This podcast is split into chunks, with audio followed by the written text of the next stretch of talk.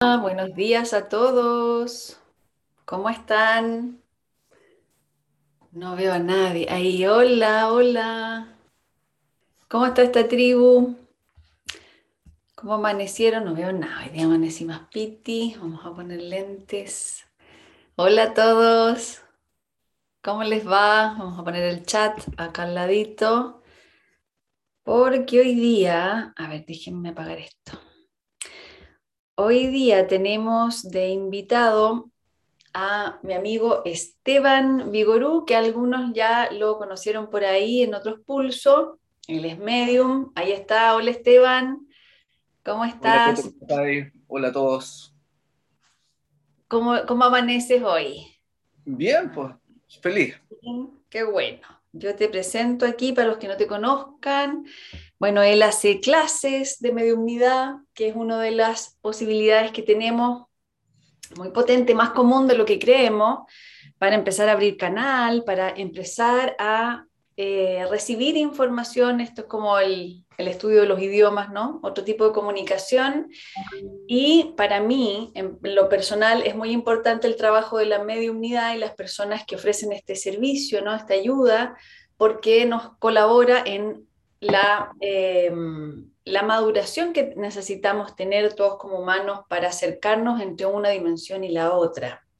¿Ya? Para no vivir más separados, como dicen los Jaiba, ¿para qué? Si tenemos el mismo sol ¿ah? en todas las dimensiones. Entonces, aquí queremos ahondar un poquito más y hoy día traemos como tema principal con Esteban eh, la activación de los sentidos psíquicos y por qué es tan importante en el camino espiritual, ¿ya? Entonces, antes, Esteban, que partamos, vamos a hacer una pequeña meditación para unirnos, para conectarnos todos, entrar en la misma onda y así entonces eh, escuchar mejor, abrirnos más. Entonces, pongámonos cómodos ahí yo estoy con e, mi equipo con algunas fallas técnicas porque se pegó un guaracazo eléctrico. Entonces me tienen que avisar si se me va el sonido. ¿Ya? ¿Me escuchan bien ahora? Porque ya, gracias. Porque yo, por ejemplo, de repente el Esteban estaba ahí hablando y sentí ahí unos ruiditos, pero parece que soy yo la, la única que escucha esos ruidos. Ya, qué bueno. Vamos entonces, pónganse cómodos. Eh, ahí donde están y estiran la espalda como despertando en la mañana, así vamos a estirar los brazos, porque aquí la mayoría de los participantes está de día, así que estirémonos un poquito ahí despejando eh, el espacio entre los huesitos, bueno, los hombros y ahora cierran los ojos y inmediatamente el cuerpo se va a poner a respirar más profundo y más consciente al cerrar los ojos. Entonces dejemos que el cuerpo respire conscientemente, lleven toda la atención a cómo están respirando. Y cuando exhalen, suelten el mentón, los hombros y los codos y dejen caer los brazos hacia las piernas.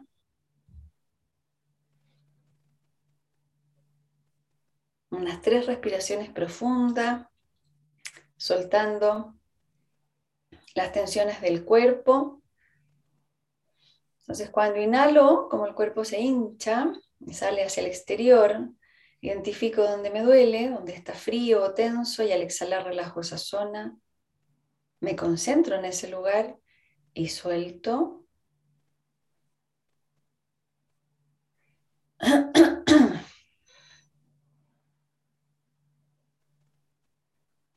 Y ahora nos vamos a concentrar a fijar la atención en esa parte central del cuerpo, el tubo de luz que le decimos, justo entre la espina y los órganos internos, en la zona del tórax y del abdomen. Y en la cabeza vamos a seguir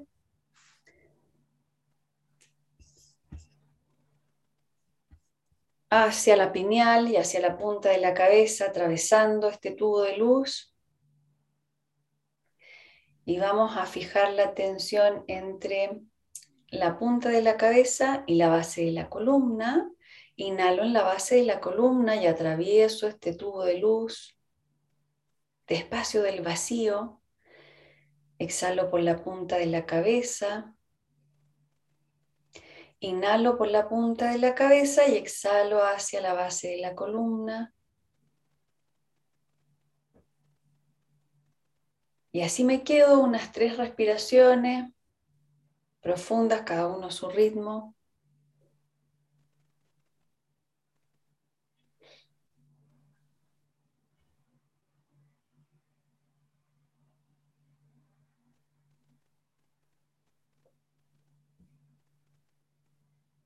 Y voy a fijar ahora la atención al centro del pecho. Inhalamos en el centro del corazón o la glándula timo. Y al exhalar voy a exhalar hacia seis direcciones, hacia adelante, atrás, un lado, el otro lado, arriba y abajo. Y empiezo a abrir el corazón. El corazón en el lugar físico, que sería el pericardio el esternón, atrás las dorsales, homóplato, las clavículas, la garganta y el diafragma. Me mantengo abriendo esa zona hacia las seis direcciones. Suave y profundo, sin forzar.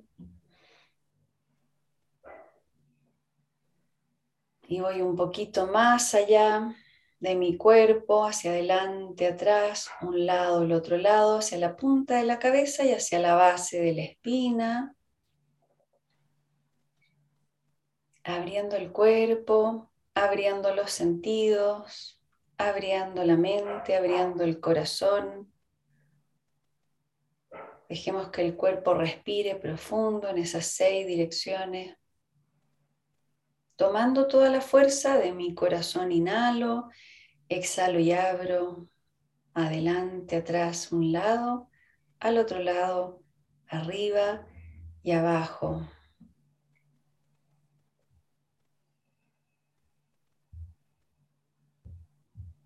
Inhalamos profundo y al exhalar vamos a ir abriendo los ojos lento,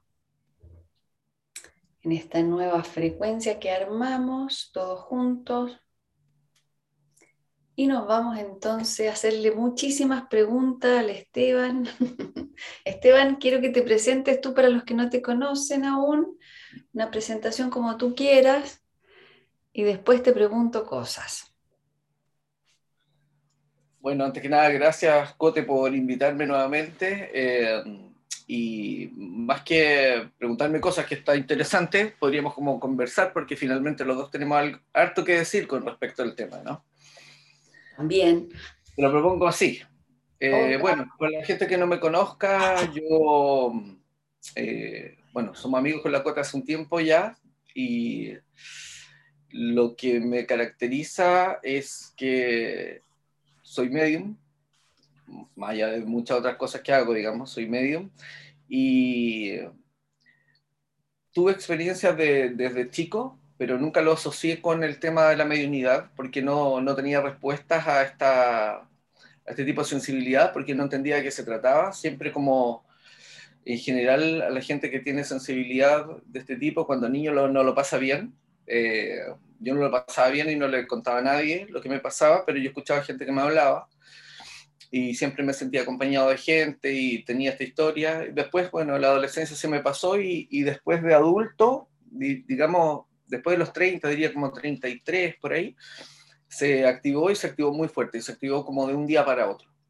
Y yo no entendía qué es lo que me pasaba y buscaba como las respuestas más racionales porque siempre tuve una estructura muy racional eh, por formación, eh, mi referente siempre fue mi abuelo materno y mi abuelo materno alemán, muy estructurado, eh, mecánico, muy, muy estructurado, entonces eh, nada me hacía sentido y fue como un terremoto en mi vida. Y bueno, buscando en este camino de búsqueda de respuestas racionales, incluso fui al oculista para ver si tenía problemas de desprendimiento de retina, que era algo que se podía parecer como a ciertas... digamos, como en ese momento lo veía como distorsiones en la visión, porque veía la aura de la gente, cosas de ese tipo.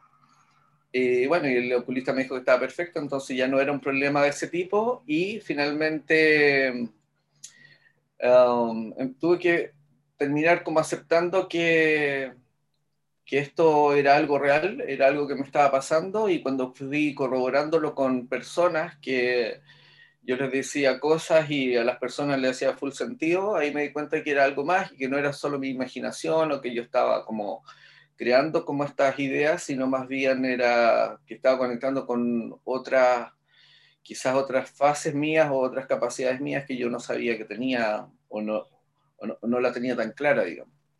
Y así partí llevo ya hartos años en esto, estuvimos investigando con un grupo de amigos el tema hace muchos años y llevo ya ocho años más o menos, estuve calculando y tengo ya acumulado más de 5.000 experiencias mediúnicas eh, mías y también he compartido otras tantas, quizás cientos de sesiones con, con amigos medium también. Así que es como, no sé, eh, tener que forzosamente de un momento a otro abrirte como a otra forma de ver la realidad y el mundo en general. Y bueno, y después de eso me empezaron a pasar otras cosas que quizás no tienen que ver directamente con la mediunidad, pero, pero sí tienen que ver con los sentidos psíquicos. Dentro de esas cosas, eh, experiencia de proyección lúcida que me empezaron a pasar, diría bastante tiempo después, como hace unos cinco años, empezaron, o cuatro años, empecé a tener experiencia de proyección lúcida fuerte y, y de ahí no, no he parado más, digamos, estaba honesto. Eso, Yo, Sí, súper. Súper claro. Espero que a esta altura del camino ya ames la mediunidad, porque tú dices, tú fui forzado, no te quedó otra, y es un poco lo que pasa, ¿no? No nos va quedando otra que ser lo que somos. Les aviso a todos los que están despertando sus sentidos psíquicos. Yo voy a explicar de forma eh, bastante simple lo que son los sentidos psíquicos para los que todavía no, no han entrado en, en, ese conocimiento o en realidad más que conocimiento, advirtiendo que tenemos eso, ¿ya? Entonces nosotros tenemos un cuerpo matérico, biológico, hecho de carne y hueso que podemos tocar, y la materia subyace al cuerpo etérico, que sería el por qué estamos acá, ¿ya? Primero, en nosotros, lo primero que existe en nosotros, que es la parte trascendental, que eh, le llamamos esencia, está vibrando esa existencia en eh, una vibración tan alta que no es perceptible en todas las dimensiones. En algunas dimensiones de nosotros sí, ¿ya? Y eh, entendiendo que la materia se debe a esta vibración más alta que le llamamos cuerpo etérico, todos los sentidos y todos los órganos tienen su eh, representación psíquica o etérica. O no es que no, está bien dicho no matérica porque igual tienen materia. Otro tipo de estado, otro estado de la materia. ¿ya? ¿Qué sucede con nosotros? Eh, en, el, en, el, nivel neuronal, ¿no? a nivel cerebral, estamos entrenados para la percepción de ciertos rangos vibracionales. Pero ¿qué pasa si yo me entreno para percibir otros rangos vibracionales, por supuesto que lo voy a conquistar, por supuesto que lo voy a, terminar em, eh, dialogando, ¿no? Percibiendo. Entonces, cosas tan simples como sensibilizar las manos, empezar a sensibilizar el tacto, ¿ya? Entonces, cuando uno se vuelve más atenta o atento a la percepción del tacto, por supuesto que después vas a pasar la mano en un ambiente y vas a sentir diferentes, eh, diferentes texturas en un ambiente, en el aire, ¿no? Entonces uno pasa la mano y dice, uh, está densa acá la cosa, acá está más amorosa la cosa, acá está, acá pincha, acá hay un desorden. Entonces uno va sensibilizando. Lo mismo en la vista, el olfato, eh, los que cocinan, cómo, eh, cómo se les va abriendo el olfato cuando empiezan a cocinar, cuando dejan de fumar, por ejemplo, ¡pah! se abren los sentidos del olfativo, ¿no? El gusto, todo, cualquier em, sentido se puede em, agudizar, que, también podemos llamar psíquico. O sea, los órganos físicos tienen eh, su estado psíquico. El corazón tiene un, corazón psíquico, el hígado tiene un, hígado psíquico, todos los órganos vitales tienen su estado psíquico también la lectura que nosotros hacemos de las otras dimensiones es por todo el cuerpo, pero cuando queremos decodificar, o sea, cuando queremos recibir un mensaje, que yo pueda hablar, interpretar, escribir, dibujar, va a pasar inevitablemente por los sentidos físicos, los sentidos, ¿ya? Audición, visión, gusto, olfato, tacto. Hay otros más. Después viene intuición, ¿no es cierto? Percepción del, espacio-tiempo, y ahí podríamos llegar hasta el onceavo sentido del humano, que está, según los guías, em, un poco abierta la puerta, no, totalmente abierta la puerta para que entremos ahí. Pero duras penas, para ser humilde, apenas vamos con el sentido de la vista, la clara audiencia, la clara evidencia, el, lo kinestésico, ¿no? Que toca el campo electromagnético y podemos percibir diferentes, diferentes eh, dimensiones. ¿ya? Em, aquí la idea con Esteban es que hoy día hablemos de esto. Entonces aquí va mi primera pregunta para echar a andar la charla, Esteban. Eh, en, el, en el transcurso ¿no? de tu vida, de tu experiencia, tu propia experiencia, esto de que se te fueran olvidando los sentidos, ¿ya? Y tú dijiste algo, y fui al, oculista. Quiero que hablemos de cómo nos asustamos o cómo poder identificar cuando hay de verdad una manifestación de desgaste orgánico en los sentidos de los, el sentido perceptible o hay una apertura del campo psíquico. ¿Cómo poder distinguir eso? A ver, es súper interesante lo que tú planteas en, el sentido de la correlación que existe entre los sentidos físicos y los sentidos psíquicos, porque, bueno, tú, para los que no sepan, yo estoy tomando un curso con la COTE, de, el curso de canal de, junio, empezamos, claro. Y es divertido porque en el fondo eh, hemos tenido clases donde tú eh, hablas de lo mismo que yo hablé en la clase anterior, y ahí veo que hay mucha correlación en, la forma en que nosotros tenemos de, entender esto. Y, eso no es, digamos, eh, por acaso, sino que en la práctica lo vemos. Eh, por ejemplo, yo tengo amigos, el, Alejandro, tengo un amigo que es medium y él tiene una capacidad de, visión remota extraordinaria. Visión remota, para los que no sepan, es la gente que de repente se conecta con espacio y puede describir un espacio completo y eh, en, el momento presente una situación que está ocurriendo en otro lugar. Y yo he estado con él y él ha descrito, no sé, pues, la casa, describió la casa de una alumna entera eh, en una experiencia que yo lo invité. Él no conocía a nadie, de repente conectó con eso y describió la casa completa, incluso los cambios que habían hecho en la casa. ¿Y por qué él tiene tanta, tan buena visión espacial? Él tiene una muy buena visión espacial porque él es arquitecto. Entonces él entiende muy bien los espacios. Eh, tengo otra amiga que es clariaudiente y, eh, escucha, que le hablan y escucha muy bien. Y paradójicamente es profesora de música y tiene un oído perfecto para la música. Entonces, esa gente que saca las melodías de oído y sabe qué nota está eh, en determinado tema, este es un do menor, no sé, ¿cachai? Entonces, siempre hay una correlación entre la capacidad que tenemos con nuestro sentido físico o nuestro potencial y los sentidos psíquicos. Hay una correlación, yo lo veo así, lo hemos visto así. Por eso es súper importante que la gente que empieza como a potenciar sus capacidades psíquicas, eh, paralelo a eso, vayan eh, sensibilizando sus sentidos eh, físicos. Eso es como muy, muy claro, digamos. Ahora, en cuanto a la pregunta que tú me hacías originalmente, que tiene que ver cómo distinguir cuando es eh, un, tema físico o un tema de percepción psíquica, yo creo que te, diría que lo más importante es que normalmente cuando nosotros tenemos, empezamos a tener eh, desarrollo de sensibilidad psíquica, eh, los tipos de percepciones que tenemos normalmente van conectados con con una sensación que tiene que ver con, con lo emocional, ¿no? Eh, nos genera algo más que, que solo ver. Eh, porque, por ejemplo, o solo escuchar o solo sentir kinestésicamente.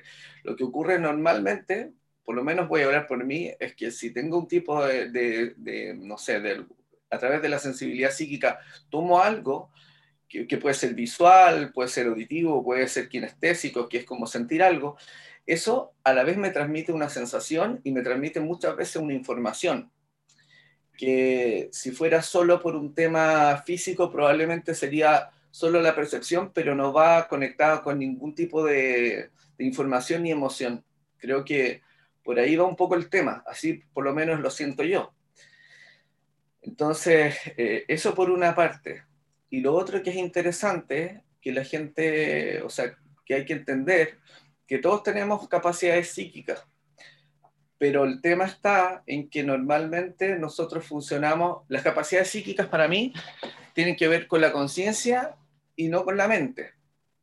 Entonces, nosotros en el fondo vivimos en una realidad que, o lo que llamamos realidad en este plano, que básicamente es una construcción de la conciencia y la energía, y construimos esta, esta realidad en que vivimos pero eh, para que nuestra conciencia se pueda manifestar en cierto modo en esta realidad y se adapte a esta realidad, tiene que pasar por la decodificación del, cerebro, ¿no? que es este órgano increíble que tenemos, que es capaz de procesar un montón de información y bajarla, pero cuando decodifica, eh, lo que se genera son pensamientos, o sea, la conciencia genera pulsos, la energía de la conciencia genera pulsos de información, que eh, lo toma nuestro cerebro y de alguna forma lo decodifica y lo decodifica en base a pensamientos.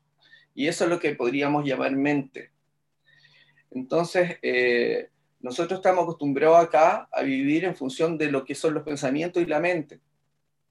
Pero el problema está en que nosotros, eh, nuestra mente funciona en base a nuestras experiencias acá y a, nuestro, y a, los pensamientos que hemos ido formulando en base a nuestra experiencia, nuestra cultura, nuestra formación. Y, y, naturalmente eso va a ser mucho más limitado que nuestra capacidad conciencial, que es mucho mayor.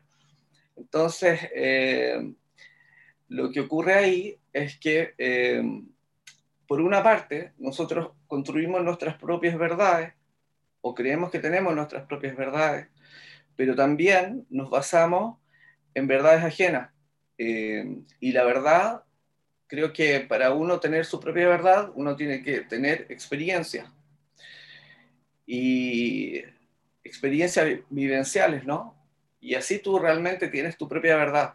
El problema está en que normalmente, eh, ¿cuántos de nosotros tenemos incorporado como verdades desde niños, desde que nos formamos, eh, verdades ajenas? Verdades de otros que nosotros no hemos vivenciado.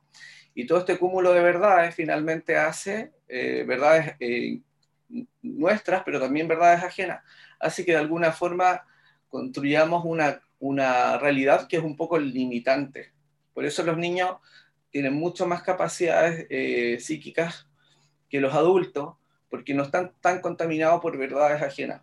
Y ellos solo vivencian de forma natural todos, tenemos esta capacidad de evidenciar en forma natural. El problema está en que de alguna forma tenemos que abstraernos o intentar abstraernos de, de gran parte de lo que hemos ido asumiendo como verdades. Y por otra parte, en la medida que nosotros vamos asumiendo nuestras propias verdades, lo que debería empezar a ocurrir es que nosotros empecemos a funcionar más con la conciencia que con la mente. Porque cuando nosotros queremos realmente tener como una conexión psíquica o, una conexión extradimensional o interdimensional, eh, nosotros tenemos que funcionar conciencialmente y no mentalmente. Por eso cuando uno hace una, por ejemplo, una sesión mediúnica, lo que uno tiene que tratar de hacer es dejar la mente de lado y conectar con la conciencia más que con la mente, porque la mente es limitante. Yo tengo una amiga que ella lo que hace cuando conecta, o sea, cuando va a hacer una, una sesión, ella lo aprendió sola porque se lo, en algún momento se le ocurrió y funciona. Ella distrae su mente haciendo rayas en un, en un, en un papel. Entonces ahí la mente está como concentrada en eso y, y deja un poco más libre su conciencia para que se pueda expresar. Y, y, yo creo que por ahí va el tema, eso es como clave, creo. Y ahí Esteban te voy a aportar con otras técnicas para... Ahí cuando tú hablas de la mente está genial eso, ¿ya? Me gusta ese término de la mente conciencial, porque eh, nosotros estamos supuestamente, dicen los guías, terminando el aprendizaje de la polarización para entrar entonces en una alquimia dual e ir al centro. Una de las cosas que yo he aprendido con el trabajo de la canalización y con las prácticas y todos los ejercicios que a mí me han mandado em, eh, es experimentar el centro, a donde ahí somos absolutamente neutros. Incluso estamos, y es fácil ahí, desde ahí, lo difícil es conquistar el centro, pero cuando uno ya no lo, lo, conquista y sabe cómo se siente y cómo es la respiración que debieras tener y cuál es la postura física, incluso detalles de cómo les va el mentón, cómo debieras sentir los hombros, porque es una conquista, por eso es tan importante lo que dice Esteban, hay que sentirlo en el cuerpo, ¿ya? más allá de que si es mi verdad o no mi verdad, es, conquistar mi estado vibracional, en mi estado, ¿no? Conquistar ese estado, conquistarlo ahí y mantenerlo. Entonces, cuando se va haciendo cada vez más profundo, uno llega al centro, lo toca y se manifiesta la apertura canal. Entonces, claro, aquí con Esteban nos hemos dado cuenta que él no solamente es medium, sino que también canaliza, porque cuando uno abre el canal para cualquier dimensión de Em, de idioma, ¿no? de, comunicación con nosotros, eh, se abren eh, todas las, no solamente la mediunidad, sino que, bueno, pero yo entiendo también que uno va concentrando la energía, ¿no? por ejemplo, yo entrené y decidí, eh, después de, saber que tenía un canal, que solo quería comunicarme con las altas esferas lumínicas. es súper. Entonces, como lo decidí, tuve que conquistar en mí esas experiencias. Y esas experiencias destruyeron, en ciertos grados, estados mentales, como dice el Esteban, de las verdades mentiras, las verdades mentiras colectivas que inhiben al humano, ¿no? Entonces, inevitablemente, cuando empezamos a abrir canal y queremos estar en estado, por ejemplo, de comunicación mediúnica, nuestra mente se va, a ver, bombardeada, ¿no? El paradigma colectivo que sostiene nuestra cultura, nuestra sociedad, va a empezar a, no ser una verdad absoluta. Puede existir y uno se puede acomodar. O sea, yo me puedo ubicar, no es que ande como loca ahí en la calle vociferando mi propia verdad, no, pero me, puedo adecuar a ciertas vibraciones, pero yo sé, puedo, puedo entender que esa, ese estado vibracional me tensa y me cierra y me aísla. Lo puedo conocer y, me, puedo eh, mantener un rato ahí, ¿no? Pero a la larga, y aquí vienen las advertencias de la práctica y el camino, uno se va haciendo cada vez más intolerante al estado del, encierro, de la tensión. Entonces igual uno se va poniendo más, em, se asocia más, va eligiendo por salud, por salud energética, por salud espiritual, va escogiendo personas o situaciones o ambientes o estados que permitan cada vez más la apertura.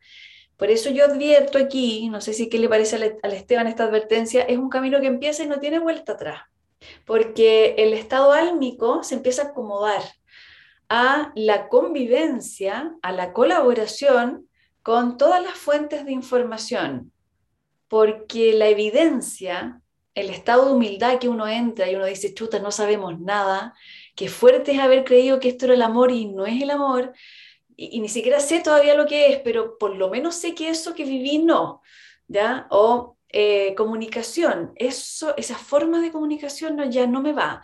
Y así uno va haciendo una especie de diagnóstico en donde lo único que, que yo puedo rescatar acá como como gran medicina del relajo es la humildad, de saber que, estamos empezando a conquistar esta soberanía interior que poseemos, esta fuerza tremenda y lo único que yo he conseguido hasta el momento, no sé qué has conseguido tú Esteban, pero es percibir el, el estado amoroso del humano. Hay benevolencia ahí, en los estados psíquicos, en los estados de conexión, ya te abre el corazón, te lleva hacia allá.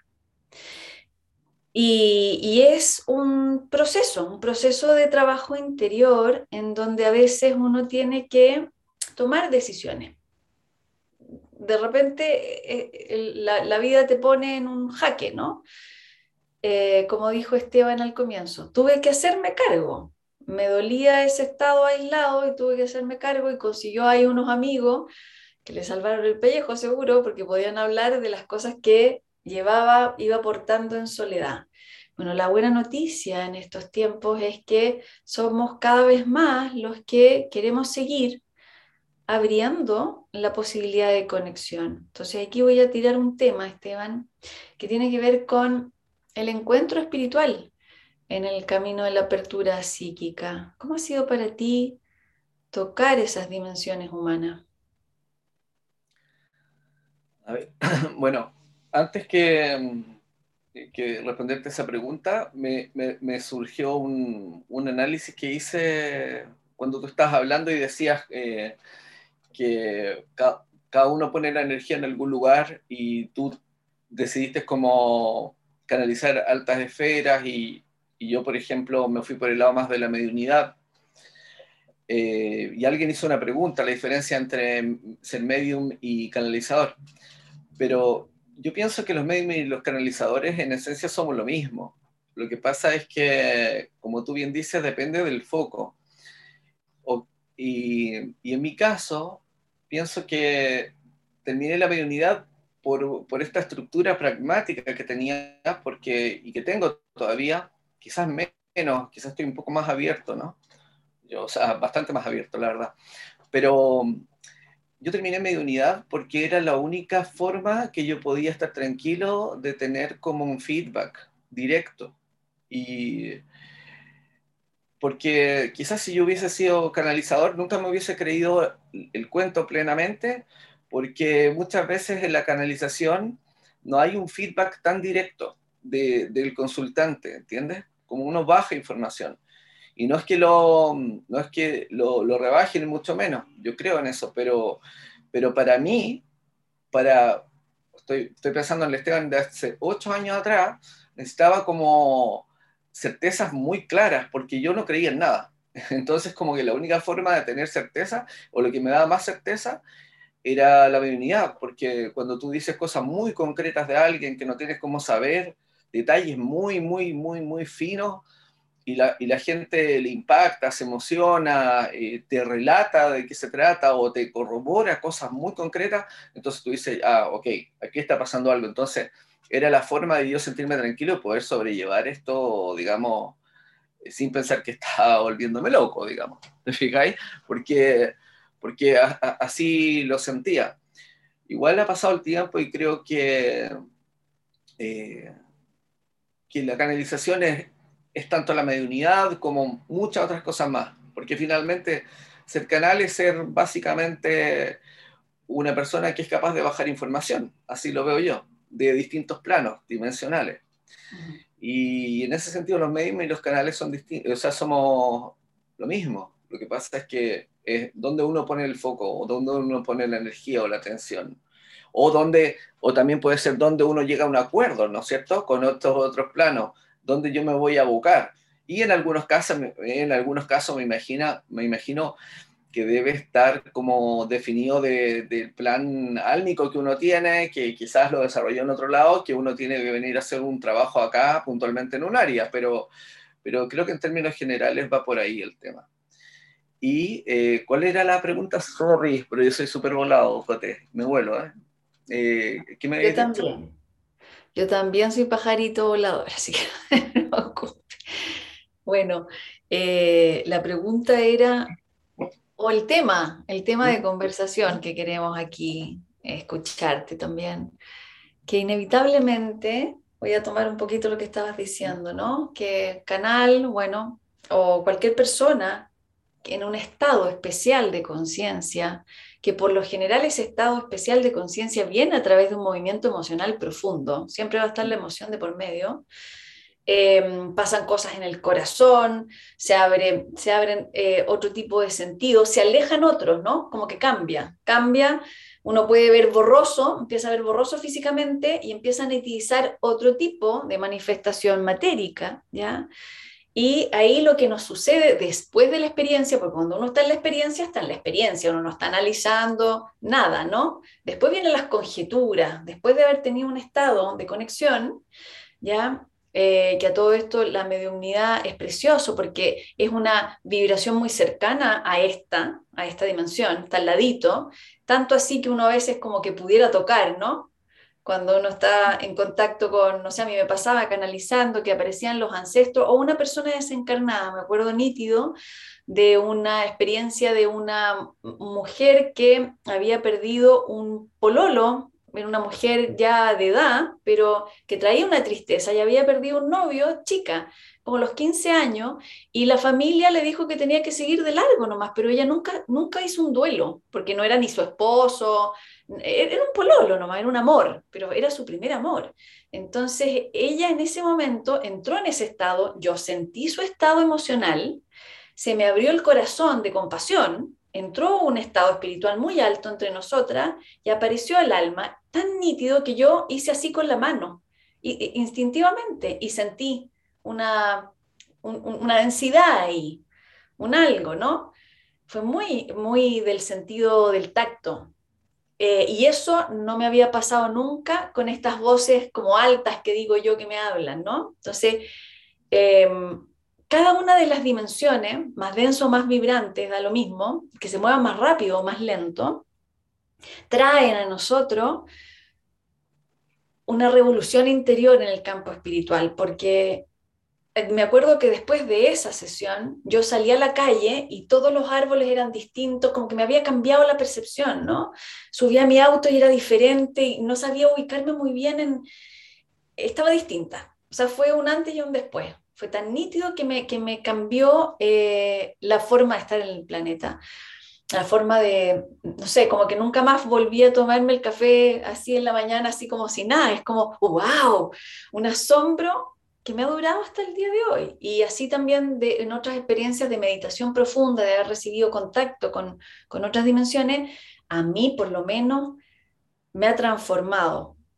Y, son momentos iniciáticos que los tengo registrados en la memoria y, y que me han ayudado, ha colaborado muchísimo en la sensibilidad espiritual, entendiendo que, ahí, va la pregunta, ¿no? Entendiendo que la sensibilidad espiritual nos convierte en seres más trascendentales, se nos van eh, desapareciendo ciertas fijaciones o ciertas eh, necesidades superfluas. No sé cómo explicarlo muy bien. A ver si me ayudas, Esteban. ¿A ti qué te ha pasado? Y mira, bueno, cuando empieza, de alguna forma, uno se empieza a sensibilizar, lo que empieza a ocurrir que, como tú bien dices, te transforma la vida, o sea, la, forma de percibir las cosas cambia radicalmente. La forma en que eh, eh, enfrentabas tú la vida previo a este tipo de experiencia, eh, nada que ver. De hecho, bueno, yo me dedicaba, yo me dedicaba a ganar plata, la verdad. yo tenía talleres de auto y imagínate, no puede ser algo más lejano a este cuento que tener talleres de auto. Pues yo tenía talleres de auto era parte de una red de, se llama Watch Car Service. Entonces, tenía talleres, trabajaba con mecánicos, eh, arreglábamos autos básicamente. Y bueno, llegó un momento en que ya no tenía ningún interés por eso y llegó un momento en que, y aparte me pasaba que me juntaba con el, no sé, pues con el jefe de taller, estaba hablando de un tema de, no sé, pues de, de él y de su familia y de repente se iluminaba y le veía a Laura y sentía como sensaciones que tenían que ver como con, con su conflicto con su señora, ¿cachai? Y eso es como que al final me empezó a desbordar tanto que yo en algún momento decidí cerrar todo eso, pues cerrar todo, vender todo. Me empezó a ir mal además porque en el fondo no le podía poner el foco ni la energía, ni ya no tenía la motivación. Y de ahí cambié, eh, digamos, por este mundo, que fue un cambio radical. Eso en primera instancia. Y después lo que me empezó a pasar, que es muy loco, yo no sé si te pasa a ti, Cote, eh, que en la experiencia de proyección lúcida, uno uno, es otro como, es otro como golpe al, a, la, a, la, percepción de, de, la realidad o del mundo o de la vida que, que has llevado o, o, en lo que estás inmerso, porque ese tipo de experiencias tienen que ver con experiencias en que, en que tú estás plenamente lúcido, o sea, tú sabes en que estás, tú estás en otro plano o en un plano similar a este, tú sabes lo que haces acá, y cuando tú piensas en este plano te parece como un sueño lejano y, y, después tú vuelves y te acuerdas de esa experiencia. Y en eso eh, he tenido, y, eso también fue un cambio súper fuerte para mí, porque, de paradigmas, porque finalmente me hizo armarme como una idea de, de la realidad que vivimos y, y hasta el momento la he, sostenido así porque no, no veo otra explicación. Me pasa que, que siento que nosotros vivimos una realidad de una proyección de todas las personas que vivimos en este planeta, que somos 7 mil millones, y, y, creamos una realidad matricial que es colectiva, o sea, nosotros estamos proyectando, cada uno de nosotros proyecta en cierto modo esta realidad, se integra matricialmente y formamos este mundo. Pero cuando uno tiene una experiencia de proyección lúcida individual, eh, yo ahí soy el, no sé, pues el amo y señor de mi, de mi mundo, digamos. Y ese mundo uno podría pensar que es como una suerte de ilusión, pero finalmente no es una ilusión, es otra realidad tan válida como esta. Lo que pasa es que esta es colectiva, la otra individual. Puede ser dual, puede ser colectiva menor, he tenido experiencias con otros. Eh, y lo que ocurre con eso es que eh, las experiencias se hacen tan reales que de repente, me, mira, me pasó hace como un mes atrás, un poco más, un mes y medio atrás. Estaba, ah, bueno, la, yo muchas veces eh, tengo esta, experiencia que son, eh, son espontáneas, digamos. Y también he inducido, pero cuando es espontánea es tan real que muchas veces no me doy cuenta que estoy en proyección hasta que hay ciertos factores, porque estoy como más atento, lucio, me doy cuenta que, que parece que una proyección y que no estoy en el, acá en, en, en, la 3D, como dices tú, en la Matrix o en esta matriz eh, conciencial gigante. Y por ciertos detalles que uno se da cuenta. Y cuando ocurre eso, tengo incorporado desde antes, pero eso en base a... Eh, es largo contar.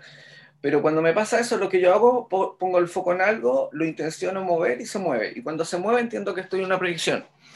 Y, y esto ha llegado a ser tan potente en mi vida que, me pasó, como te decía, hace un mes y medio atrás, que estaba en la casa de mis hijos, eh, la casa de su mamá, soy, somos separados, en Chicureo, estábamos conversando y de repente hubo algo que me gatilló que podría ser una proyección lúcida. Entonces yo me acuerdo que estaba ahí, eh, había una mesa centro, intencioné mover algo y no se movió, entonces me dije, ah, ya, ok, estoy acá. ¿Entiendes? Llega al punto en que de repente me pierdo, no sé si estoy acá o estoy allá. ¿Cachai? Eso pasa.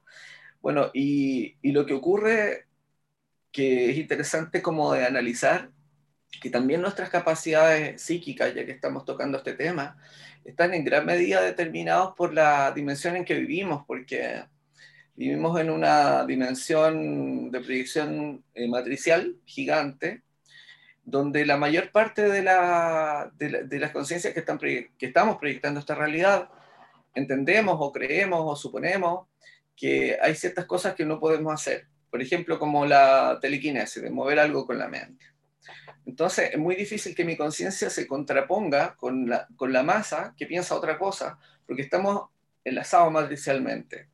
Si la masa o la, la mayor parte de la gente de esta conciencia creyeran eh, ciegamente, o no ciegamente, pero tuvieran conciencia que uno sí eh, puede mover las cosas telepáticamente, o sea, quienes, eh, la palabra, ah, um, telequinéticamente, eh, nosotros podríamos mover las cosas. ¿Te fijáis? Por eso que la, en, la, en, las proyecciones lúcidas individuales o colectivas menores uno puede hacer muchas cosas que aquí no puede hacer. Entonces, yo soy convencido que si nosotros quisiéramos cambiar la realidad de este planeta, eh, bastaría con que hubiese el cambio conciencial en esta estructura matricial y cambiaríamos la realidad en un segundo. ¿Te fijáis? pero en el fondo estamos muy determinados por las creencias de, de, de, la, de la, población, de la matriz que, que conformamos, ¿te fijáis? Sí. Y, y, y, bueno, y, y, en estas proyecciones lúcidas, uno, puede, uno podría eventualmente, como hay eh, colectivas menores, o sea, colectivas menores me refiero, uno podría eh, conectar con tres conciencias eh, y generar una, una, una, predicción de tres, por ejemplo. En general yo hago uno, pero A veces, me, ha pasado algunas veces que he conectado con, con, algunos amigos. Generalmente la gente no está lúcida en las experiencias, están como medio, es como si fueran sonámbulos, pero me pasó con uno que estaba más lúcido y fue divertido eso porque, eh, porque yo le explicaba, e, eh, a, mi amigo Juan, yo le explicaba que estábamos en una proyección y él me decía, ah, sí, pero ¿cómo es eso? Sí, él explicaba, claro, como que no me creía. Y, y, yo le decía, mira Juan, ¿te acuerdas que tú trabajas en esto y haces esto? ¿Y eso te parece como un sueño muy lejano? Oh, sí, me decía, y yo trabajo en esto, hago esto, sí, ok. Y conversamos ahí, estaba su hermano Matías al lado, y él estaba como medio, es como si estuviera sonámbulo, no muy lúcido. Entonces, como lo que, yo, lo que hice como para joderlo, eh, intencioné levantar a Juan. Entonces el Juan se, se levantó de la silla donde estaba sentado, flotó, y él le dio mucho susto y dijo, ¿qué chucha pasa? ¿Entiendes? Y yo le dije, bueno, te estoy explicando que estaba una proyección. Y él así como, oh, qué loco ya. Bueno, quedó ahí.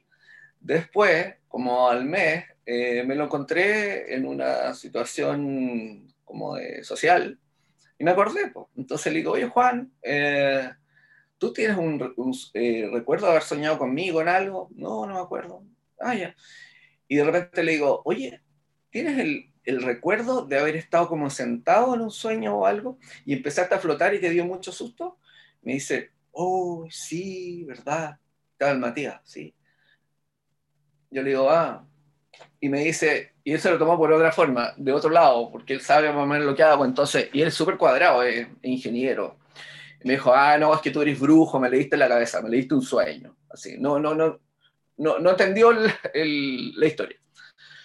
Pero bueno, no sé, me volé, sorry.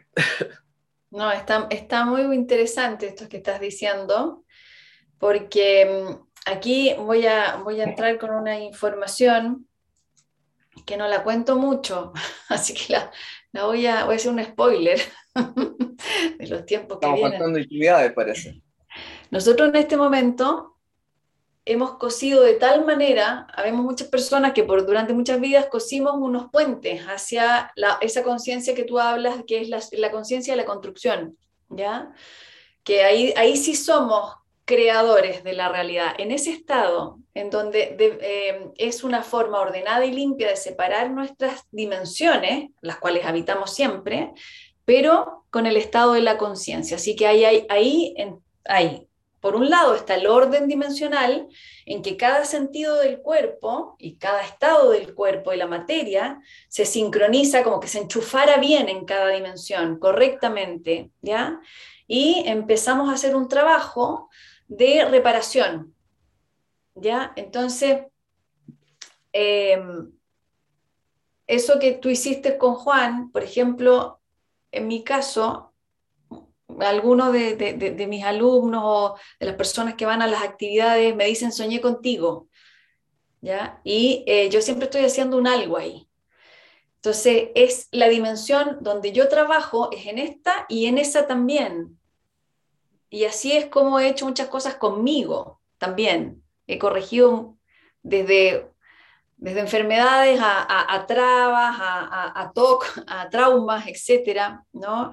Y a bloqueos de conciencia también. Entonces, hoy día, lo interesante, Esteban, y por eso me encanta mucho que hablemos de esto, es que esa sobre Matrix, que está, está, está este plano en donde está, eh, todas nuestras mentes contribuyen, seamos conscientes o no, ¿ya? Em, todos, ¿no? Yo también. Hay varias horas al día en que yo estoy puteando, como se dice en chileno, y estoy contribuyendo a la densidad del planeta por cualquier cosa, ¿no? Porque se me quemó el pollo, porque no sé qué, o porque el Alejandrito, mi perro, entró con las patas sucias, o no sé, pero ahí tiro y, y, y alego, ¿ya? Entonces estoy ahí, o porque me dolió algo, o porque me enteré de algo que me, me emputeció y, y, y saqué esa, esa carga energética, o porque me deprimí, o porque estoy floja, porque estoy apática, etcétera Todas esas vibraciones aún son necesarias en esta matriz porque no podemos desarmar un estado de conciencia, desmantelarlo y ponerlo otro porque realmente el planeta vibracionalmente pierde el rumbo, ¿ya? Entonces es un estado que a, nosotros nos parece, de repente hay gente que me dice, es que es demasiado el desarme de la otra Matrix y la nueva y estoy agotada y me pasan miles de cosas y no doy con mi propia destrucción la metamorfosis, ¿no? Que estamos, estamos como humanidad en esa metamorfosis. A pesar de que puedo alegar de la velocidad, igual es lenta, sinuosa, es amorosa, es asible, se puede. Y por mientras, nosotros estamos todos, todos los que podemos decir que en algún momento de la semana tuvimos un del corazón, un estado interior en el corazón, tocamos nuestro corazón, em, pudimos expandirnos, pudimos sentir la sensibilidad espiritual, pudimos dejar nuestro mini ego, nuestro pequeño drama y ir a algo mayor, ya desde, desde esas emociones que, em, que todos albergamos, ¿no? que son expansivas, son expansivas y están directamente conectadas con el placer y la oxitocina. Por eso es tan importante volver al placer. ¿ya? Y, em, y en ese estado, en, esa contribución que hacemos todos, construimos esta otra red de, conexión que hoy día el humano puede habitarla en un nuevo tránsito. El, tránsito de siempre ha sido el dormir, ¿ya? Ese estado que tú relatas, donde te encontraste con Juan y todo, el tiempo, eh, todo el tema, es un estado em, donde todos lo hacemos cuando dormimos y que son unos 40 minutos en, la noche, en donde somos, salimos de esta matrix y entramos en la neutralidad de la matrix. En realidad no hay matrix ahí, todavía no se cocina, no se, no, no se forma, está en estado cuántico o ahí están las múltiples posibilidades. Entonces ahí cualquier eh, manifestación es, es posible, como por ejemplo que yo pueda volar ¿ya? Pero hoy día existen puentes con esa dimensión en el estado de la conciencia. Entonces, muchos de nosotros recibimos información cuando dormimos, pero después tenemos la conciencia en el día y podemos ir en el día o en estados diurnos, no necesariamente en el día, a veces en la noche y tengo estados meditativos donde, ¡pum!, entro ahí, ¿ya? Lo interesante, Esteban, de este momento es que hoy día es fácil para nosotros acceder hay que trabajar con el rumbe de las creencias y hay que trabajar con la certeza, ¿no? Con decir, sí puedo, puedo hacerlo. Solo tengo que saber cómo, cómo, cómo está el cuerpo, ¿no? Y cómo, cómo, y cómo cambian las percepciones. A mí en, en lo personal, cuando lo hago de día, porque a ti, por ejemplo, te pasa eso que puedes, tú decidiste confirmarlo en qué plano estás moviendo las cosas a mí me, no sé si yo lo decidí, pero a mí me pasa que todo se me achica. las personas se me vuelven chiquititas y lejanas. Entonces ahí sé que estoy en un cruce de plano, ¿ya? Conquistar el cruce de dimensiones en el estado de conciencia es lo que eh, estamos tratando de hacer. Y creo que el ejercicio de la mediunidad es muy potente para eso. Muy potente porque el hacer puente con los seres que están en otra dimensión, que no tiene otra razón de ser que el amor infinito que le tenemos a nuestros seres queridos, a los seres que nos han tocado el corazón. Entonces ese es el gran, el gran motivo, ¿no? Eh, la gran energía que une y que es la misma razón de por cual estos otros seres que ya desencarnaron se quieren comunicar con los que están acá, en la fuerza del amor, totalmente, ¿ya? Genera una fuerza em, organizada en nosotros, una fuerza natural, que es esto que los guías llaman el prana, el amor, el éter, ¿no? lo etérico, que atraviesa espacio-tiempo, materia, todo. Pero a mí me sigue llamando la atención que el humano avanza en conciencia solo por el amor. Es que no hay otro motivo, porque si fuera otro motivo, Em, ya hubieran podido conquistar niveles psíquicos de, mm, de autodestrucción muy potente y por más que exista la ciencia ficción con eso, ¿viste? Porque no, a ver, ¿por qué lo digo? Porque en un momento em, la PDI se acercó a mí para trabajar y a mí me dio susto, mucho susto meterme ahí, ¿ya? Eh, y, y no quise. Y después me quedé pensando, ¿habrá muchas personas psíquicas trabajando para bueno, a lo mejor la PDI quiere algo de, obviamente con el bien de la comunidad, ¿no? Buscar a un asesino en serio, un cuerpo desaparecido, etcétera, todo eso. Pero hasta el momento, una persona que empieza a trabajar el estado psíquico y se queda sin corazón, se desvitaliza, se enferma y finalmente termina abandonándolo. Yo soy testigo de eso, porque sé que se pueden abrir sentidos psíquicos sin amor y, se puede, ¿ya? Pero no tiene buen puerto. De alguna manera no sigue este avance, no sigue este avance de la conciencia, no sigue este avance de la sensibilidad y, y se le empieza a notar en el cuerpo a la persona. No voy a decir quién, porque no es la idea, pero lo advierto que se puede abrir el sentido psíquico y va por mal camino, como que la persona se, se pone media verde incluso, semiática, como se desvitaliza. Entonces, aquí va mi pregunta, Esteban. ¿Sientes tú que hay fuerzas mayores que invitan al humano a este estado de, explorar esto? Pero si, puedes percibir todo este estado de amoroso, este estado de benevolencia que rodea toda este, esta experiencia. O sea, totalmente, digamos. Es como la base, la esencia, porque si tú te fijas, eh, todo lo que tiene que ver con el, desarrollo de los sentidos psíquicos eh, está muy determinado por eso, porque como tú bien dices, eh, puede haber personas con capacidades psíquicas, pero en general, si no está esa base, no llegan a buen puerto, como tú bien dices, o no logran desarrollarlo.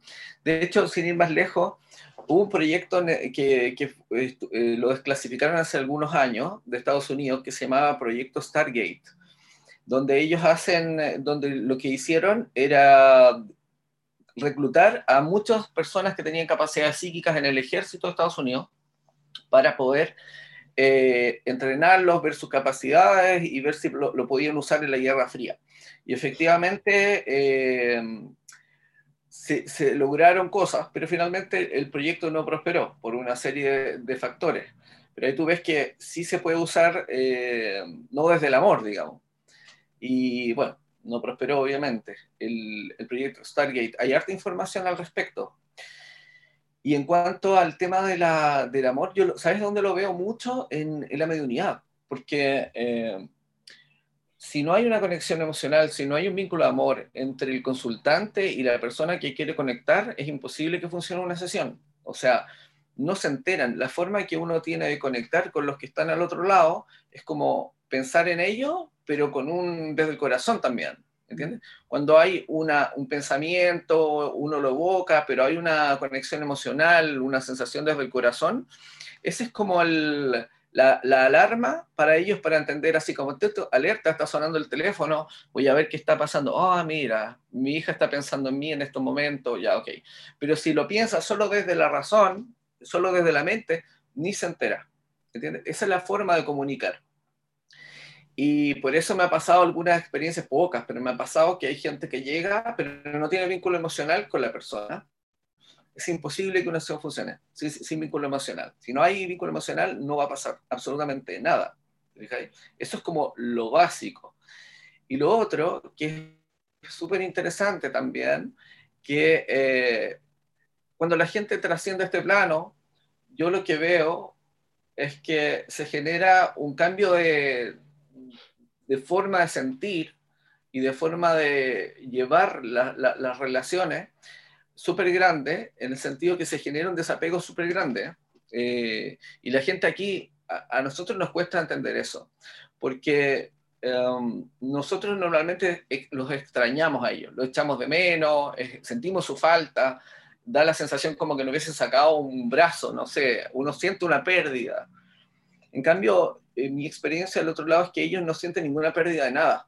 Eh, ellos eh, primero siguen conectados con nosotros, y eh, cambia el switch porque ellos no, tienen el apego que tenemos nosotros acá por las cosas ni por las personas. Entonces ellos lo único que conservan es el, es el amor que sienten por los de acá, el vínculo emocional. Eso no se pierde, eso es básico, eso siempre está. Y, puede ser incluso más intenso que acá, pero, pero ellos no sienten como esa, esa sensación de pérdida o de, Sí, de pérdida, de desconexión, porque siempre están conectados. Esa, es la gran diferencia. Nosotros necesitamos tener a, alguien al lado para sentir que estamos con la persona. Ellos nunca sienten que, han perdido nada, no han perdido a nadie, digamos. ¿te fijas?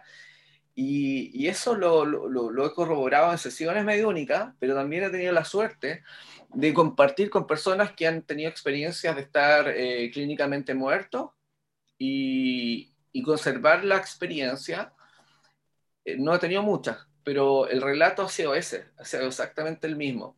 La última que tuve fue un, fue un hombre en una sesión, eh, fue con su mujer, hicimos la sesión, y después de la sesión, él me hizo una serie de preguntas que eran muy específicas. Yo dije, este gallo sabe lo que está diciendo. Y ahí él me explicó que, que, él había estado en coma un mes y eso, y que él tenía recuerdos de esta experiencia. Y me decía que se sentía muy bien y que era muy diferente la forma de sentir, porque él sabía perfectamente que tenía a dos hijas chicas y a su mujer acá, y es lo que más ama en el mundo, me dijo, eh, a mi, mi, mi, mujer y mis dos niñas, pero si me hubiesen preguntado allá si yo me quería quedar allá, yo hubiese dicho que sí, para ser honesto, pero no porque no las quisiera, sino que porque la forma de sentir es muy diferente. Y bueno, ahora que está acá, él me decía, bueno, estoy acá y obviamente no me arrepiento de estar acá, pero muy por el contrario, estoy feliz, pero acá siento distinto allá. ¿entiendes? Porque aquí entra con el tema del apego, ¿entiendes? Es como, por eso creo que eh, todo lo que tiene que ver con, con, la conexión a través del amor es básico para todos estos trabajos, para todas estas conexiones interdimensionales, para poder eh, avanzar. Es como elemental. Creo que es la, la fuerza que mueve todo finalmente. Sí. Acá el amor duele un poquito más, allá nada. Oye, Esteban, tenemos una pregunta. Dice Catherine, eh, ¿la, ¿la mediunidad es solo para almas que han desencarnado? ¿Puede ser para almas que están acá, en este plano? Eh, normalmente la mediunidad es para personas que han desencarnado. Eh, o sea, así, así lo veo yo, digamos. Alguna vez hicimos algún ejercicio, pero como parte de un estudio, donde intentamos comunicar con personas que estaban en estado, no sé si era vegetal o muerte cerebral. Igual se pudo, pero no es exactamente igual. Yo, yo, yo, lo, yo lo definiría más que nada para personas que han desencarnado. Sí, en mi experiencia también, ¿ya? El tema es que acá, los que estamos encarnados en esta dimensión, somos un solo cuerpo. Entonces no hay eh, una división dimensional como para poder establecer ese tipo de contacto. Hay que, enterarnos también que no hay ninguna, o sea, nuestras mentes, nuestra vibración mental, en todos sus niveles, está totalmente conectada. Ah, estamos todos conectados.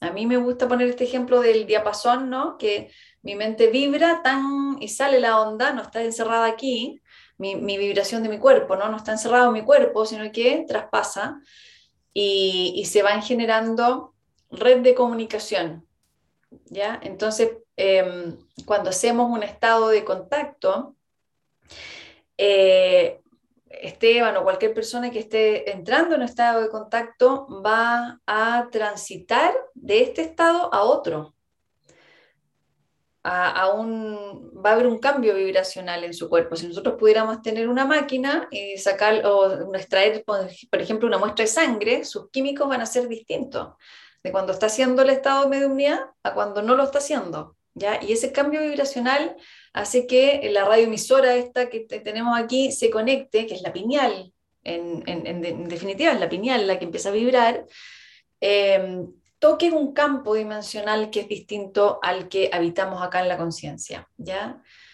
Entonces... Oye, em, Ah, eh, con respecto a lo que tú dices, yo siempre eh, siento esta sensación, como si cuando yo estoy en una sesión, es como si empezara a vibrar y más alto y empezara como a subir, es como una, una, una, una idea una, idea gráfica que me armo de la, de la historia, ¿no? Y es como si los que están en otro plano bajan su vibración y en algún momento estas dos eh, frecuencias se, se, se, coordinan, ¿no? Se equilibran y ahí empieza a haber el traspaso de información. Y llega un punto en que esto empieza a subir y yo naturalmente empiezo a bajar y, y, lo que empieza a ocurrir es que se empieza a perder la conexión y lo personal yo siento una sensación como de vibración, como si estuviera vibrando un espacio y se corta. Y si uno persiste en eso, entra mente, entra la mente, si yo quisiera persistir, entra la mente y empieza a ver un montón de errores que no tienen nada que ver con la comunicación porque entra a jugar la mente. ¿Te fijáis? Eh, eso, eso es lo que siento que pasa, es como en algún momento llegar como un acople, como que ellos tienen que bajar una frecuencia, nosotros subir y establecemos este enlace. ¿Te fijáis? Sí, exactamente. Y lo que sucede también es que cuando se conecta el canal a esa otra vibración, cuando está en el momento del contacto, eh, por lo menos a mí, aquí estoy contando algunas cosas que me pasan para que hagamos comparación con Esteban. A mí me pasa que si la persona que estoy canalizando me vuelve a explicar algo, yo no le entiendo. No le logro entender, o sea, le tengo que preguntar todo antes de entrar al canal, porque mi sistema cognitivo cambia mucho. Mm. Eh, y muchas veces pasa que yo transmito una información que yo cognitivamente no entiendo. ¿Ya? Eh, porque es el, es el universo de la persona y le pregunto, ¿tú estás entendiendo? Me dicen, sí, perfecto, ya, y yo sigo. ¿ya? Entonces, eh, ahí uno se da cuenta que nuestro cerebro es plástico total, se mueve para todos lados y, em, y tiene diferentes sectores que conectan con los diferentes, con todas las radioemisoras que existen en nuestro alrededor. Entonces, em, es importante el, eh, por ejemplo, para mí, eh, el espacio, yo tengo que tomarme una hora y cuarto para hacer un contacto con alguien. No es que esté la hora y cuarto transmitiendo, pero el cuerpo se tiene que adecuar, después tengo que volver, después tengo que bajar a la tierra, digo yo, yo digo bajar a la tierra, ¿ya? Eh, porque claro que lo cognitivo tiene un, por lo menos para mí, tiene un, una, una distorsión o un cambio de vibración, ¿ya? Así también cuando estamos en, conversando con alguien, les ha pasado que al principio parten y están en una vibración, pero después la conversación se va poniendo profunda y van cambiando la vibración y cambia la química del cuerpo, todo siempre cambia. Somos muy plásticos, somos muy dúctil como humanos en la naturaleza para hacer diferentes conexiones. Solo tenemos que abrir la percepción. Si estamos muy ensimismados, si somos muy narcisos, muy egóticos, muy encerrados en nuestro propio drama, eh, la conexión canal nos va a costar muchísimo, ¿ya? Y también pasa al revés, si estamos muy, muy dedicados al canal, muy, muy dedicados a percibir lo otro, vamos a estar en un estado de evasión con nuestros propios problemas. Entonces hay que saber equilibrar, ¿ya? Porque cuando uno entra al canal, hasta, si te dolía una, no sé, una rodilla porque te caíste, entras al canal y se te pasa el dolor de rodilla, porque estás en otra vibración, estás prestando el cuerpo, estás prestando todo lo que tienes para recibir esa información y se, se, cierra el canal y es como el efecto, no sé si te pasa, Esteban, como cuando se acaba la magia y queda la cenicienta eh, sobre una calabaza con, harapo, con la, propia charapo. Sí. Oye, y lo otro que pasa cuando uno empieza como a, a interactuar, digamos, y a, potenciar sus capacidades psíquicas, eh, yo me imagino que te pasa, Cote, que también uno empieza como a vivenciar sincronías eh, frecuentemente, pasan cosas que, son extrañas, que son fuera de lo común, situaciones eh, fuera de lo común, en el día a día, cosas que, que por probabilidades de que ocurran son muy bajas no sé si te pasa eso. Por ejemplo, lo de la oruga. ¿Te acuerdas que te mandé el video? Mm. habíamos estado hablando de eso y, y, al, par de días me encuentro con una oruga aquí abajo, Pedro de Valdivia con Carlos Antunes caminando en el medio de la vereda. Es como, nunca veo una oruga en Santiago, es muy raro ver una oruga. Hablamos de la oruga y me, topo con una oruga. Y lo que tú no, no entendiste ayer, porque me equivoqué y te mandé un audio equivocado, es que ayer estaba hablando con la Nina, que es una amiga de nosotros, que está haciendo el curso con la COTE, y estábamos hablando de un ejercicio puntualmente, y yo estoy hablando de ese ejercicio y de cómo había resultado la meditación, y eso, estábamos conversando de eso, le mando un audio y se filtra una voz. Se filtra una voz que dice mi nombre. y, y está súper claro, súper nítido en un momento, ¡pum! se filtra la voz, una voz masculina, otro. Estamos, y justo estábamos hablando de estos temas, estábamos como eh, hablando de la meditación, y pasa eso, ¿te fijáis? Y aparte, eh, viste eh, que el ejercicio que tú hiciste tiene, tiene ciertas características que son bien concretas. Y Nina tiene un libro donde sale un diseño que es básicamente lo mismo que tú nos explicaste. Quiero ver el libro, ¿en serio? Yo te mandé las fotos, están en tu WhatsApp. Es ah, increíble. ya, Increíble. no he visto el WhatsApp, ya. Es increíble, increíble. Entonces, como, ¿te fijas que hay, que hay como una serie de sincronías muy raras? Poco comunes, digamos, que se dan en esta, cuando uno, no sé, de alguna forma está interactuando, ¿no? Con, con otros planos. Y hay que estar atento a eso, hay que estar atento, creo yo. Pero si te fijas, Esteban, igual es sutil, porque los guías cuidan mucho el orden dimensional, ¿ya? Porque ellos dicen que el amor solo puede circular en un orden, en esta danza cósmica que tenemos, y que una, es, una, es un relojito suizo. Entonces, podemos entrar y salir y percibir cosas, pero nunca se chocan todas las dimensiones y se cruzan porque sería el caos. Si te fijas, igual hay un orden, hay un amor detrás que sostiene, pero claro que si ponemos la atención, empezamos entonces a experimentar una, un beneficio entre el cruce dimensional, ¿ya? Eh, yo sí, yo tengo algunos hitos impresionantes de, de sincronizaciones. Eh, fíjate que me quedan más, más me queda más eh, fuerte cuando no lo pedí, obviamente, cuando uno no lo ha pedido, pero hay cosas que he pedido y sí, también, ¿ya? También me ha pasado.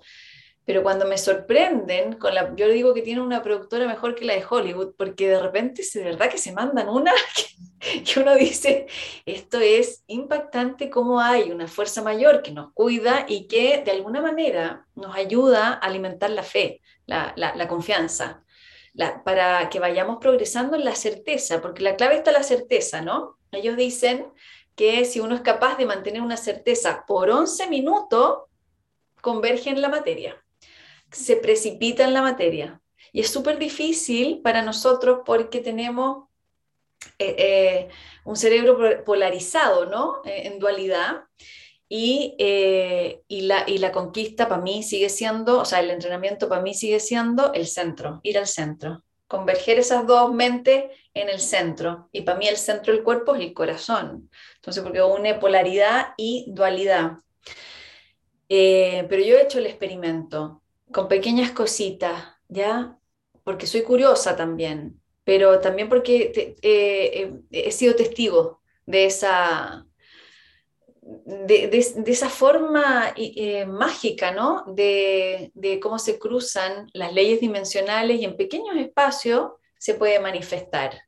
Y a veces en grandes espacios, Esteban, fíjate en grandes espacios. Y aquí tengo que contar una vez que estaba en, yo no sé si te conté esta, esta anécdota, nosotros cuando nos juntamos con Esteban aprovechamos de contarnos todas las cosas para entrar en certeza y en fe con esto, todas las experiencias. experiencias mágicas. Una vez estaba en un semáforo en, en Padre Hurtado en la noche con las Condes. Y, eh, y, había una señora, un auto con una señora al lado también que estábamos en el semáforo y estaba recién chispeando recién como cayendo una lluvia fina y eh, dieron la roja por las Condes y una van que venía muy rápido se resfaló con la lluvia y justo pasó un auto rajado que venía doblando así y lo traspasó, no chocaron, pero lo traspasó. Yo pegué un grito, la señora al lado también, porque era un accidente seguro, y yo me, me puse las manos tan fuerte en los oídos que tenía aros y me los enterré acá, así de fuerte. Entonces tuve que parar porque me salía sangre y me asusté y estaba en impacto. La verdad es que estaba en un shock. Y la señora al lado también estaba en un shock y nos paramos ahí, abrimos la puerta, no sé, eran como la una y media de la mañana. Y y, las dos dijimos, ¿lo viste? Sí, lo vi. ¿Qué fue eso? No sé, no sé, no sé qué, no sé si voy a poder manejarle, decía yo, yo no sé tampoco. Nos estacionamos un poquito más allá, en, una esquina que hay como un parquecito, nos bajamos, nos fumamos un pucho así, así nos fumamos el pucho para poder entrar al, al estado y hasta el día de hoy yo le pregunto a los guías, ¿qué fue eso? Bueno, me dicen, simplemente no les tocaba morir Este era un transfer del aeropuerto, bajando que se refaló y un auto que pasó y que lo traspasó. No me pregunten cómo lo hicieron, pero lo hicieron. Fue impactante. Entonces son las cosas que uno dice, ¿por qué me toca mirarlo a mí? Porque supuestamente estaba eh, listo para que no hubiera nadie en la calle para hacer una cosa así. Los otros dos autos no se enteraron, pero ni en pedo, o sea, siguieron perfecto. Yo pensé que el van iba a parar un poquito más allá. Ellos no se vieron. Muy extraño. Son las cosas que, que a mí me quedan así muy impactante. Lo otro impactante fue en vivo y en directo, yo en Ecuador casi muriéndome, un bus iba, iba, con un bus con, el Daniel, mi pareja, y se, se, cayó el camino y quedó así. Y dije, bueno, nos matamos.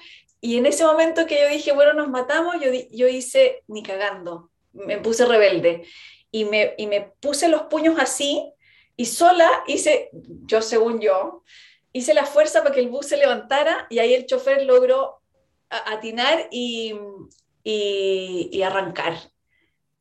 En ese instante yo entré en un estado especial de indiferencia total, como que no me importaba nada morirme y como que tampoco vivir. Era una neutralidad, un estado de trascendencia así, pero impresionante. Entonces yo ahí saco conjeturas, ¿no? Y digo, bueno, esas personas estaban indiferentes, estaban como en un estado neutral, como que no había un, un algo ahí y, quizás yo y la mujer hicimos en la mente una proyección de que se salvaran, ¿no? O algo. Pero hay un cruce de emociones, de conciencia, de estado, que, que es importante entender que podemos hacer eso y mucho más eh, en los estados de conciencia. Pero hay ciertas características ahí que, que más allá del, susto, ¿no? O, del... Creo que también entré en un estado de como, no, no es posible, eso no puede pasar. ¿Cachai? Como de, no, de no aceptación y de abrir un espacio dimensional donde, donde ocurre algo distinto. Entonces creo que plantearse, como dice Alicia en el País de las Maravillas, unas imposibilidades diarias y hacer lo posible en estado relajado, sí, en estado relajado, en estado de apertura, es algo que, va a empezar a ser cada vez más frecuente en nosotros. Vamos a ser testigos de pequeños milagros y de entender cómo ocurren estos milagros, que no son milagros, finalmente son puentes de comunicación entre una realidad y la otra. Es transmitir una, una otra posible realidad en el momento que está ocurriendo algo o también para los que tienen eh, sueños premonitores de desastre, saber que pueden trabajar a nivel positivo en eso, ¿ya?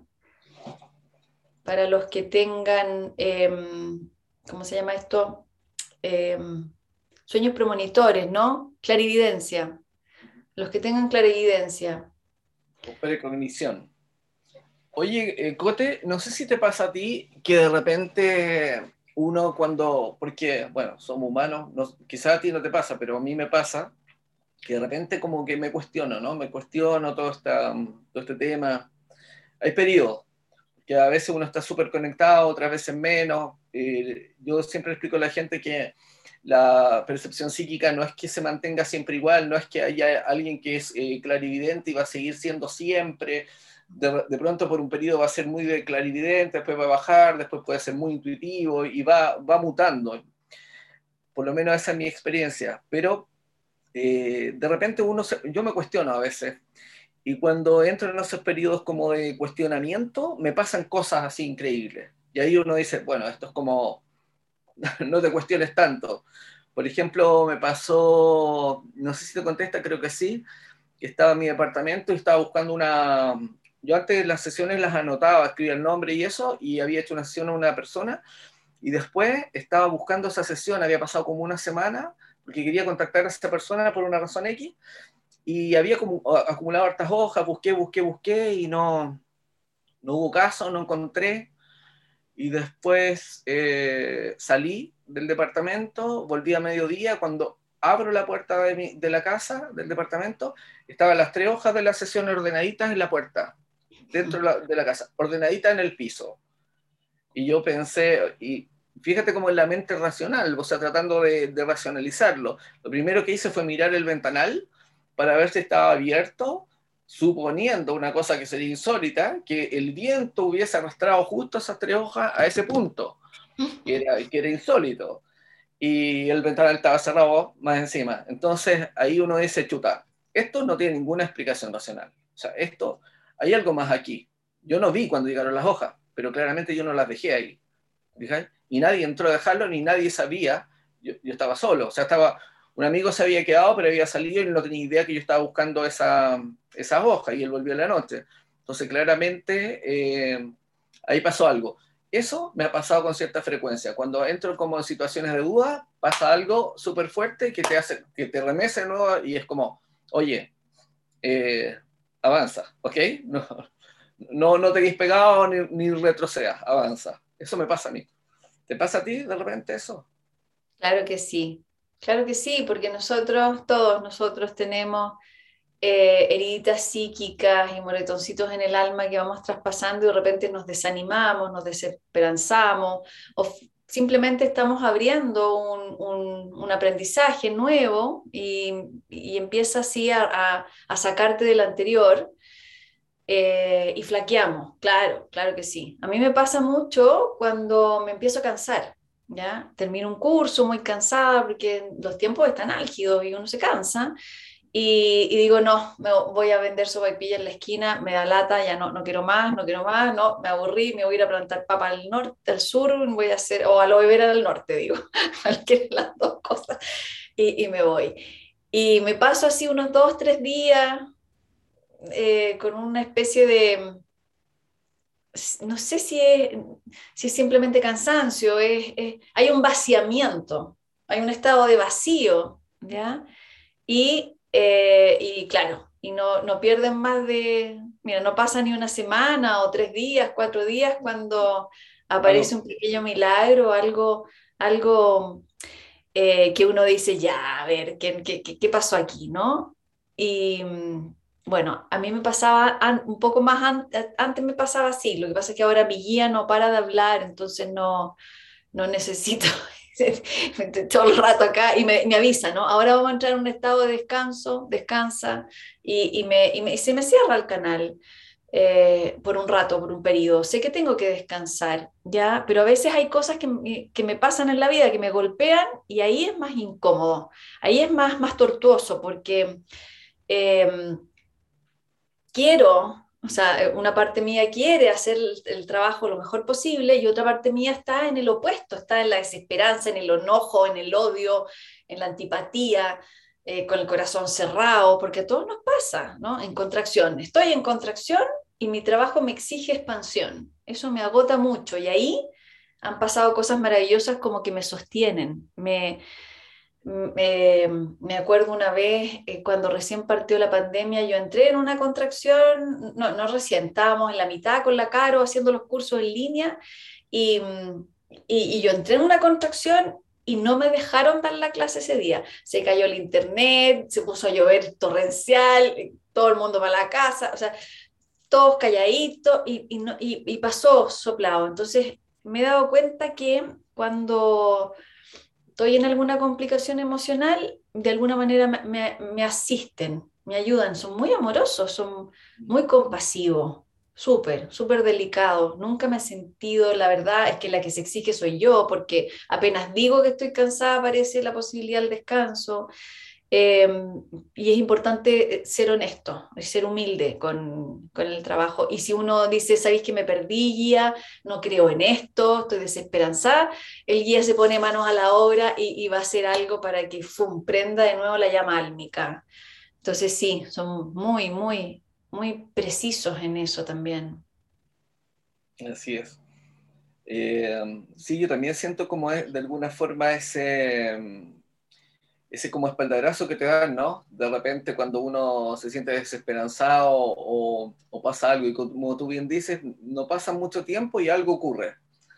Y sí, uno siente eso. Y, lo que tú decías en el curso, que también es muy interesante con respecto a que cuando uno conecta con su guía, eh, uno siente una, una emoción fuerte detrás, uno siente ese vínculo que, que, va más allá del, del conciencial, va más allá del interdimensional, que tiene que ver con un vínculo como desde el corazón, ¿no?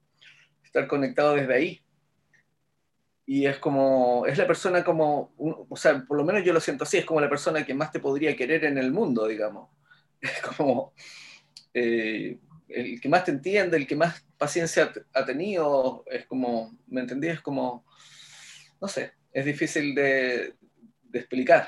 Y, eh, y, para mí fue súper eh, interesante establecer ese vínculo en un comienzo, fue como muy demente, muy, o sea, demente me refiero racionalmente, hasta que tuvo que pasar ese, yo te contaba esa, esa, experiencia que no tenía solución y finalmente yo no le quería preguntar y me, me, dio la solución.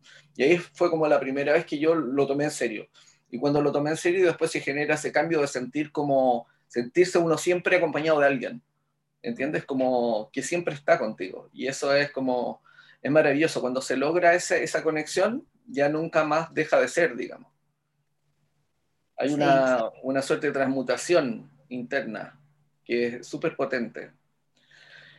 Oye, Cote, ¿sabes qué? Había pensado, como queríamos hablar de, de, los sentidos psíquicos, que esa era la idea, pero nos volamos y es parte de nuestra forma de ser, creo yo, eh, que um, hay una, para la gente que, que, quisiera desarrollar su, sentido psíquico o potenciar su sentido psíquico, mira, yo me he dado cuenta... Eh, de un, un, tema que tiene que ver con eh, potenciar un, un, núcleo energético, básicamente. Y esto en el fondo, eh, bueno, ya que tú eres canalizadora, yo pienso que esto tiene que ser algo como una canalización, porque en el fondo yo me desperté, esto estoy hablando hace 3, 4 años atrás, yo me desperté con esta idea en la cabeza, ¿entiendes? y, le, traté de, le traté de dar forma, plasmarlo y eso. Y esto siempre lo, lo, explico en mis cursos, pero nunca lo he hecho como en forma abierta. Y, y creo que podría ser interesante para alguna gente y, que probara, que probara. Si bien es cierto, la, lo, los sentidos psíquicos, se, se, hay múltiples formas de, de desarrollarlo, pero hay un, hay un factor que para mí es clave, que en general no se toma tan en cuenta y, puede, puede ser determinante en, en, el nivel de avance de los sentidos psíquicos. ¿okay?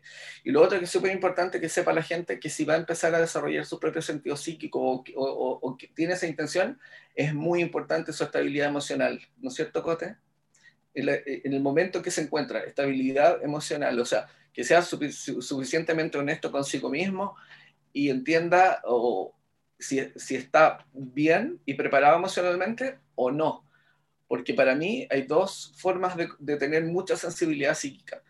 En periodos donde estamos muy afectados emocionalmente, se potencia nuestra capacidad psíquica, o cuando estamos muy alineados y muy bien emocionalmente, también se potencia.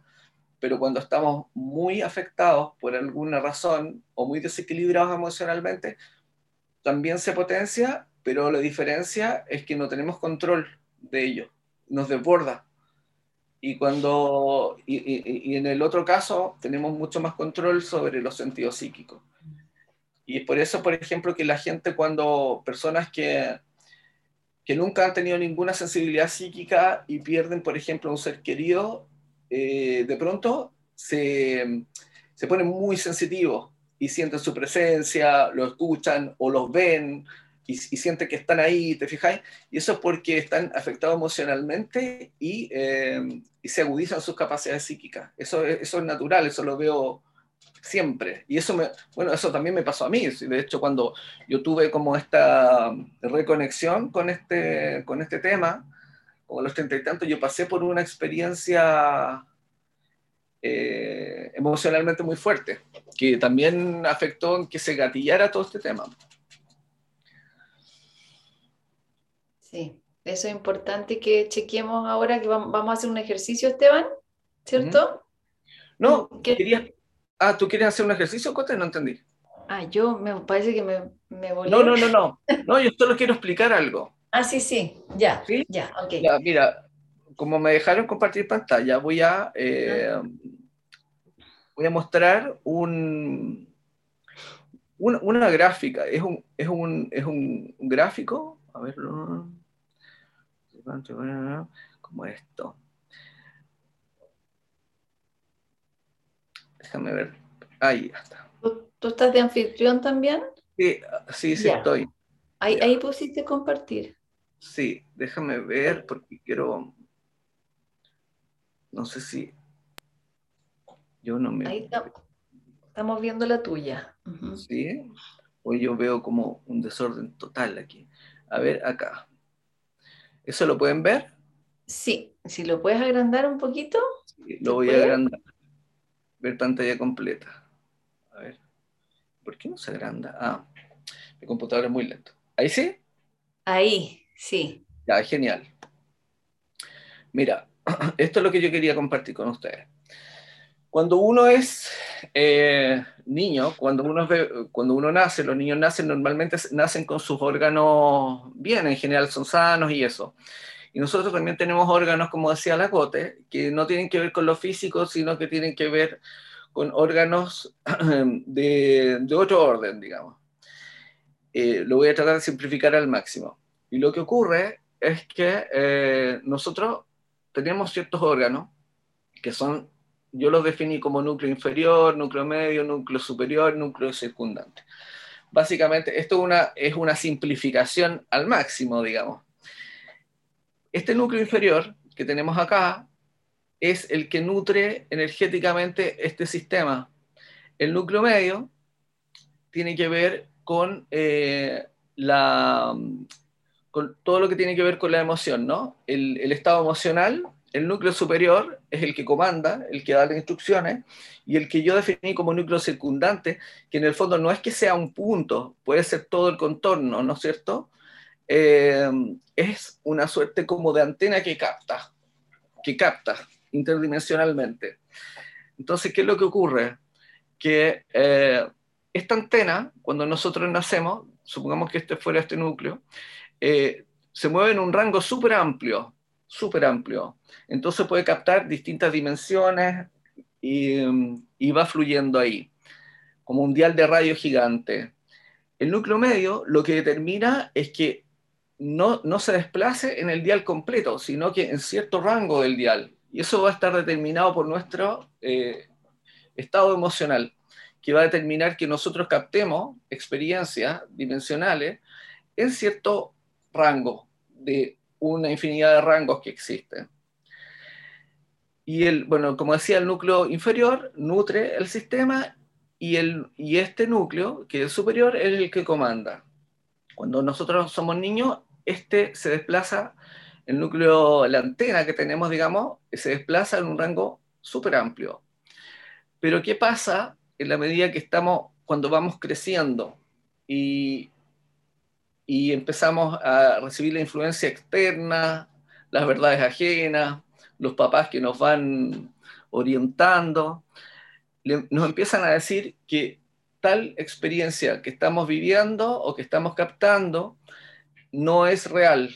Entonces, eh, el niño dice, ah, ya, ok, estoy hablando, veo a mi abuelito, pero mis papás me dicen que no porque ya se murió mi abuelito, entonces ya no lo tengo que ver, el abuelito, esto no es real y los papás son el referente a nosotros cuando niño. Entonces, eh, ¿qué pasa? Él se está moviendo acá, oh, captó al abuelito. El núcleo superior, por formación, le dice, ¿sabes qué? No, no, no, eso no es real, vuelve a lo concreto. Entonces empieza a achicar el rango de capacidad que tiene esta antena, digamos. Ya si se tenía que mover en cinco diales, ahora se mueve en uno nomás, en el del concreto en el, de lo manifestado en, nuestro mundo cotidiano. Después, bueno, vuelve a salir y después viene nuevamente la instrucción del núcleo superior y le dice, hey, hey, hey, no, solo lo concreto, lo demás no es, no existe. ¿Y qué empieza a pasar con eso? Lo que ocurre es que como es un sistema inteligente, el núcleo inferior, que, está, que nutre todo este sistema energético y otros más, finalmente lo que ocurre es que se empieza a atrofiar, porque ya no necesita eh, el mismo desgaste energético para eh, desplazarse como por muchas experiencias interdimensionales, por ejemplo, y solo eh, se queda en una pequeña. Entonces este núcleo se empieza a achicar. se, empieza a achicar. Este núcleo también después, después estuve viendo que tiene mucho que ver, es como lo mismo que el jara, eh, eh, por eso lo del harakiri, ¿no? que cortan el, cortan el, jara y se, acaba la energía. Bueno, se empieza a achicar y lo que ocurre acá es que finalmente em, cuando la persona es adulta y por alguna razón se plantea que quiere tener una capacidad de, aumentar su, percepción extrasensorial, eh, empieza a decirle a este núcleo, acá ya no importa, busca más nomás, no, no hay problema, entra. Bueno, y este núcleo va a empezar a actuar en función del comando, pero lo que ocurre es que cuando empieza a jugar ahí y empieza a captar algún tipo de, eh, de estímulo, sensibilidad psíquica, mediúnica, lo que sea, se va a caer, como que toma y se cae, no, no es capaz de sostenerlo. Entonces, típico como que, oh, veo a, veo a alguien, y se, se fue. O tengo una conexión medio única, pero solo alcancé a escuchar dos palabras y no puedo más, no, no recibo más información, se cae. Me conecto y se cae, me conecto y se cae. Y eso pasa porque este núcleo está muy chiquitito y necesita crecer para que la, sensibilidad psíquica se potencie y se mantenga a través del tiempo. Entonces, súper importante trabajar este núcleo. Obviamente, si yo no lo trabajo directamente, el sistema inteligente, si el, comando le está diciendo que busque y que trabaje, eh, naturalmente va a tender a exigir al núcleo inferior y se va a potenciar, pero se va a demorar mucho más tiempo que si yo trabajo individualmente y sigo trabajando lo demás pero es súper importante trabajar el, el, núcleo inferior, el jara, ¿no? Que está como tres dedos abajo del ombligo, Para la gente que no lo sepa. Eso quería compartir porque esto, la verdad, no... Yo no lo he visto que la gente lo trabaje y me he dado cuenta por mi propia experiencia que realmente es bastante determinante en este tipo de temas. Buenísimo, buenísimo lo que tocaste ahí, porque aquí tiraste una papita caliente, ¡pum! Enorme, que tiene que ver con nuestra sexualidad y con nuestro plexo solar. Entonces, ese fuego, porque realmente el toroide humano entra por eh, ese conducto, ¿ya? que es en India, por ejemplo, podemos decir la kundalini que asciende y que toca la pineal y abre eh, la iluminación, que sería otra forma de relatar el estado canal. ¿ya? Entonces, eh, ¿por qué hoy día nuestra sociedad o nuestra mayoría de las personas no tiene un estado psíquico desarrollado? Porque tenemos un corte cultural, eh, sociocultural, religioso, ahí mental, con nuestro centro sexual. Entonces sí, porque es el, la fuerza ¿ya? Que, que puja hacia el canal es la base de nosotros, son, son los chakras basales el que hace eh, la apertura canal. Entonces, ¿cómo trabajarlo? Bueno, hay montones de formas de, rutas místicas incluso o técnicas, pero a mí me gusta mucho la del yoga, que eh, yo la uso, que son los, los bandas, ¿ya? Usar la respiración, la posición del cuerpo, la respiración. Los bandas son succionar el centro sexual, podemos hacer varios bandas en el cuerpo, pero el primero es, eh, la, son eh, las gónadas sexuales hacia adentro o el, el ano, vagina en las mujeres, hacia adentro, retener la energía ahí para después soltarla y al soltarla inmediatamente asciende, que es el, líquido encefalorraquídeo que está en la espina, que se mueve, que asciende hacia la pineal. Y la pineal es piezoeléctrica, es un mecanismo que por, por eh, vibración va a frotar y va a empezar a emitir este, este campo de Em, de radiación hacia los otros campos. Cuando choca, después queda el tema de, decodificar la información que vuelve a nosotros al corazón, porque el corazón es el centro magnético. Pero si se fijan el mecanismo perfecto que tiene el humano, Entonces, cuando uno dice por dónde uno canaliza, por dónde uno hace el, estado mediúmnico, por dónde uno se conecta con todo el cuerpo y tiene un orden y tiene estos núcleos como mostraba Esteban, me encantó tu gráfica, porque además en la gráfica muestras las dos grandes ruedas, la primera rueda, que es la que embarca el, cuerpo, y la segunda, que es el toroide grande que mostraste, que es eh, el campo electromagnético que ya está listo para hacer conexión con otros campos. ¿Ya? Entonces, el, trabajo de la conexión canal o de la mediunidad eh, nos va, finalmente nos va a ir recuperando lo que realmente somos. somos seres colaborativos, para eso tenemos canal, porque colaboramos con todos y con todas las dimensiones. Entonces, si no fuéramos seres colaborativos por naturaleza, no tendríamos este sistema tan bien organizado, tan preciosamente organizado. Entonces, nada sobra en nosotros. Todo está ahí en su correcto lugar para finalmente hacer una posición, que es la posición del servicio, que es ayudarnos entre todos y entre todas las dimensiones. Porque el lenguaje no puede ser una limitante. Eh, por ejemplo, cuando nos encontramos con, cuando nos comunicamos con un extranjero que no hablamos el mismo idioma, terminamos conectándonos de acá inmediatamente. Lo hacemos con los guaguas que no pueden hablar. Comunicamos desde acá, con un árbol, con un animalito. Todo desde acá, desde este, desde este gran receptor. Pero tengo que anclarme a, mi cuerpo. Entonces, el chakra sexual, que conecta directamente con el uno, el uno lo sostiene, ¿no? que es el chakra raíz, es el que abre la percepción en la carne, en el cuerpo. Por eso es tan importante ese núcleo. Entonces, una vez que se van abriendo los sentidos físicos, ese, ese nudo, ese, ese, ese nadis que tenemos ahí, el centro de abajo, es el, que, el primero que se favorece, el primero que se empieza a nutrir.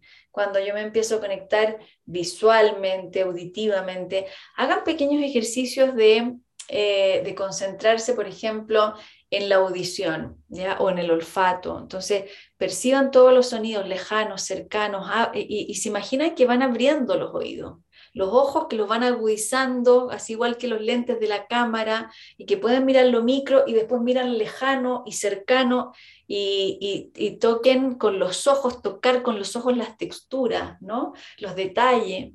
Mirar a un otro, miro a un otro y le miro los ojos, miro su cuerpo, pero también miro su energía. Veo con los ojos todo lo que, eh, lo que habla en diferentes campos.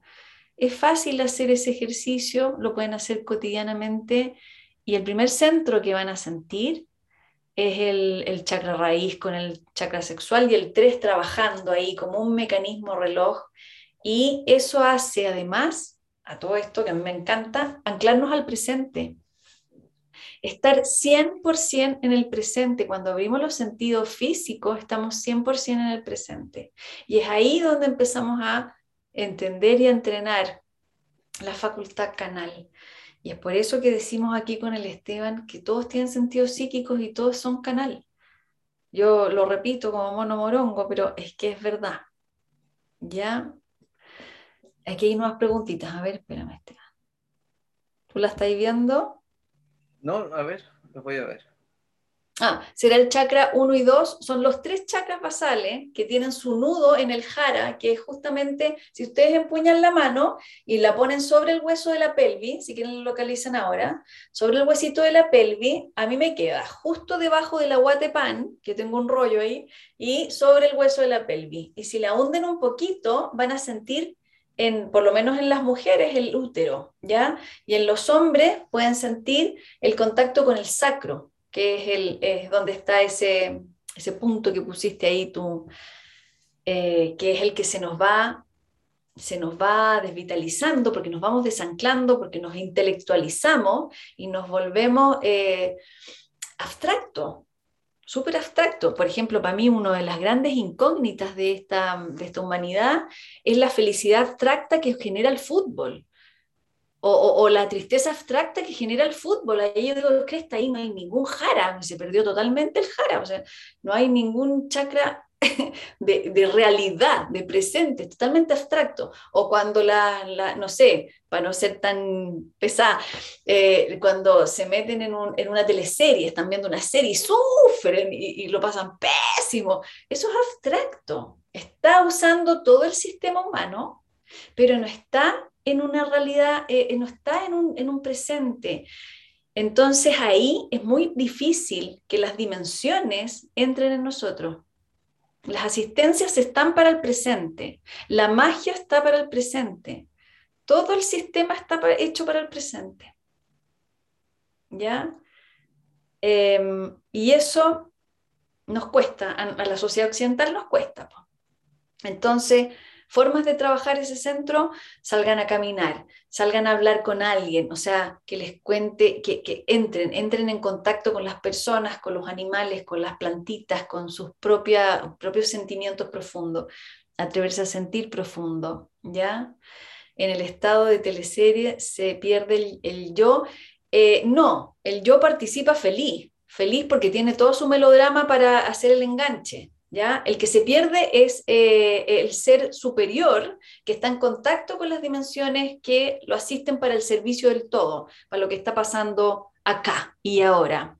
Cuando uno está muy acá y ahora, empieza a recibir sentimientos súper profundos y eso es lo difícil porque me conecto con todo, entonces empiezo a sentir el dolor de Afganistán, el de allá, el de mis pueblos ancestrales, el... empiezo a sentir y empiezo a recibir, el corazón es el que recibe, entonces aquí hay una necesidad basal ¿no? O, lógica de que si voy a recibir un montón de sentimientos profundos, mi base tiene que ser como la de la montaña, con un volcán adentro, capaz de transmutar todo aquello que venga. Entonces, trabajar la base del cuerpo, salir a caminar, trotar, fortalecer las piernas, sistema linfático ahí dando vuelta, toroide, ya todo eso es cuerpo, todo eso es presente y todo eso va a generar un tremendo diafragma, que es el decodificador entre un plano y el otro, entre un polo y el otro, que va a poder sostener así un corazonzote gigante. ¿Ya? Entonces, todos los maestros y maestras místicas que han pasado por el planeta, que han hecho, caminan, peregrinan y caminan y caminan, mueven el cuerpo, caminen, ¿ya? Em, entonces, el yo, que es mi individuación, para poder contestar bien esa pregunta, mi individuación, esto, eh, si el yo no se comunica con, em, ¿cómo era? El soy.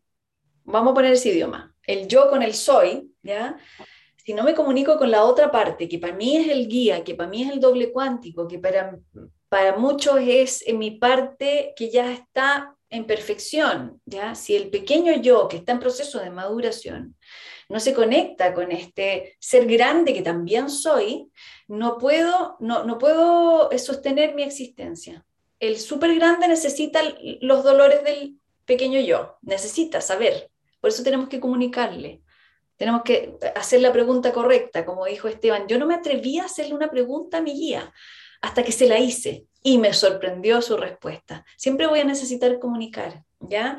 Pero si yo me quedo en el estado escindido de, de mis posibilidades cuánticas, de mi evolución, de mi trascendencia, de mi parte grande, y me quedo en el pequeño mundo, en la abstracción, puedo pasar la vida plana perfectamente, pero me voy a perder la vida grande. Ese es el tema. Y también la participación de hacer este mundo mejor. Entonces finalmente el canal y la espiritualidad y todo viene, eh, viene totalmente conducida por el amor, pero el amor colectivo. ¿Ya? El amor tanto hacia mí, pero hacia mí, porque yo estoy bien si tú estás bien. Yo no estoy bien si tú no estás bien.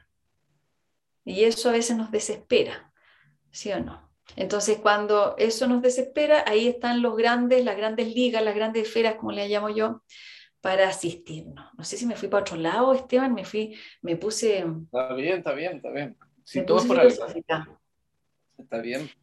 Oye, y el, bueno, lo, que tú decías con respecto al presente es muy cierto, porque finalmente yo creo que el desafío de uno es lograr eh, funcionar conciencialmente más que mentalmente, quizás. Y, y por lo menos yo lo que entiendo o lo que creo es que al funcionar eh, conciencialmente estás en el presente, porque es la mente la que está permanentemente colgada como al pasado y al futuro, proyectando futuro, colgada al pasado, porque al final la mente es el son, las, son las ideas y los pensamientos y, y la mente o el tamaño de la mente va a estar determinada por cuántas ideas o experiencias tú tienes, pero acumuladas, ¿no es cierto? Pero finalmente uno es mucho más que su mente, porque uno es conciencia. Y, la mente no es la, finalmente no es la que manifiesta, y si es que manifiesta va a ser como muy, muy limitado. Yo soy convencido que nosotros somos, nosotros construimos nuestra realidad individual y bueno, estamos determinados por una colectiva, pero en, gran medida nuestra realidad la construimos nosotros y y eso a través del presente, o sea, en el fondo estar anclado lo más al presente posible y dejar que nuestra conciencia sea la que se manifieste acá. Tratar de dejar un poco la mente de lado. Eh, y bueno, y para eso están los estados meditativos profundos, está como, bueno, todo lo que hemos hablado acá, un poco de, de reconectarnos con uno mismo y eso va a hacer que nos reconectemos con nuestra conciencia, Buscar nuestra propia esencia. Sí, y solo tenemos la oportunidad en el presente.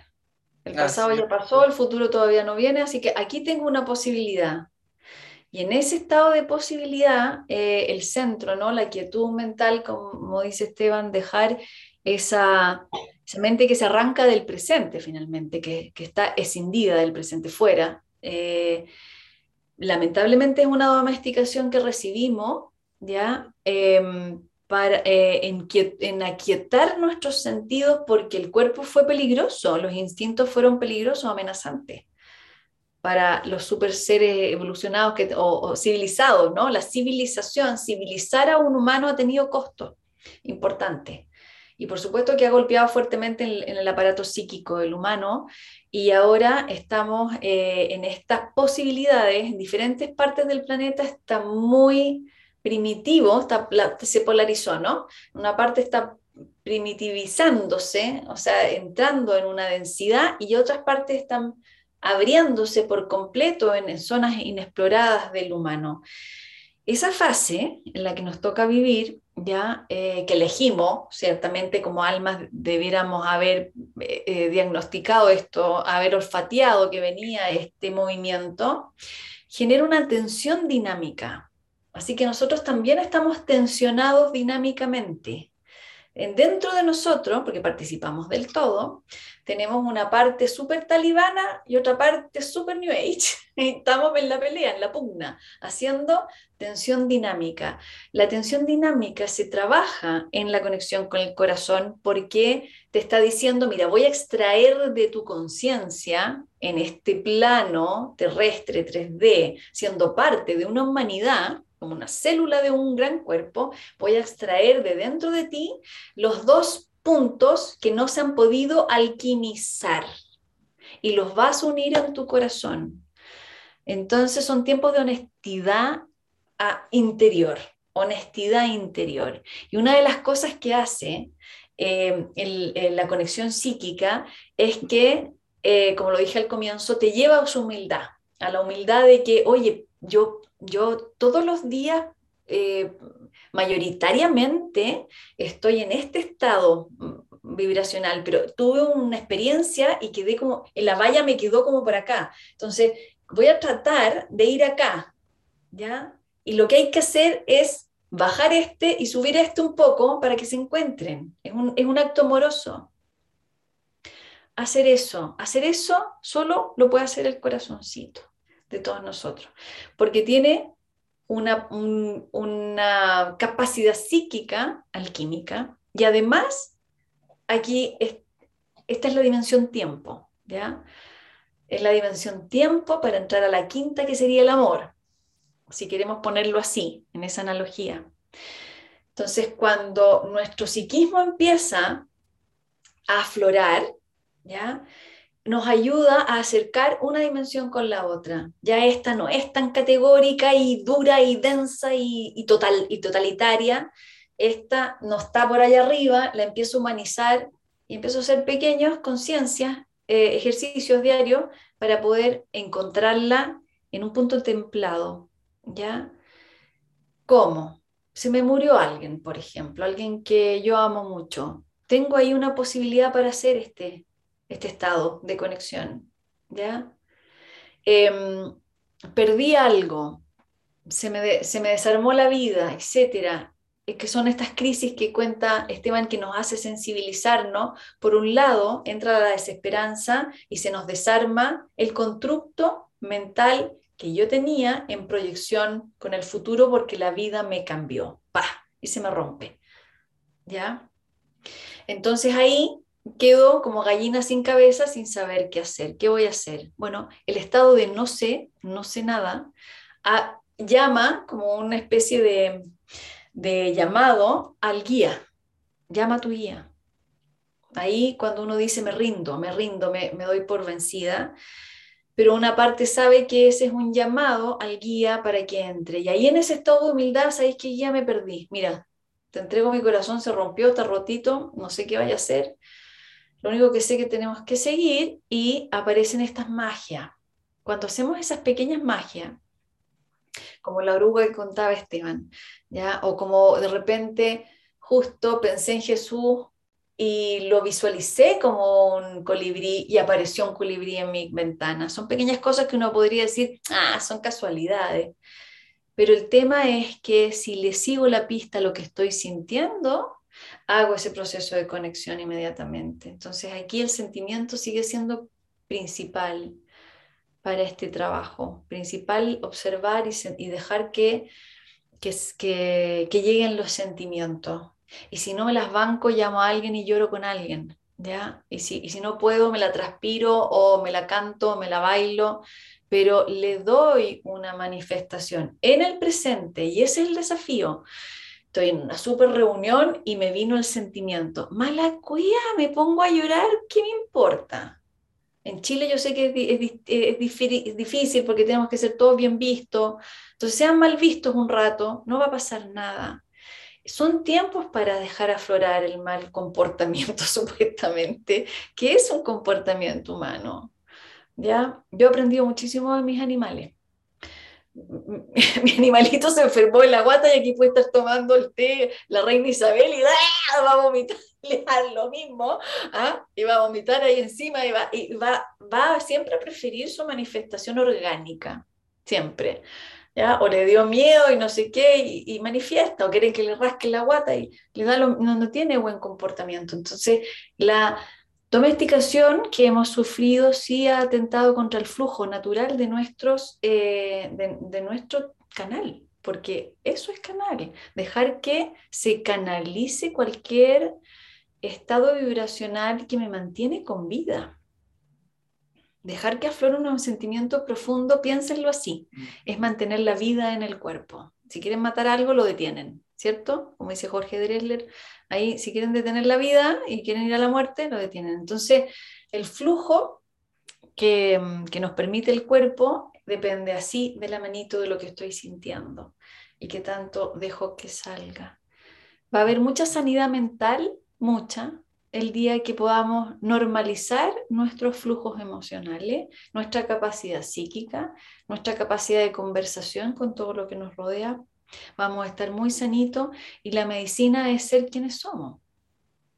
Esa era la idea de esta conversa con Esteban. No sé si quieres agregar algo más antes que terminemos.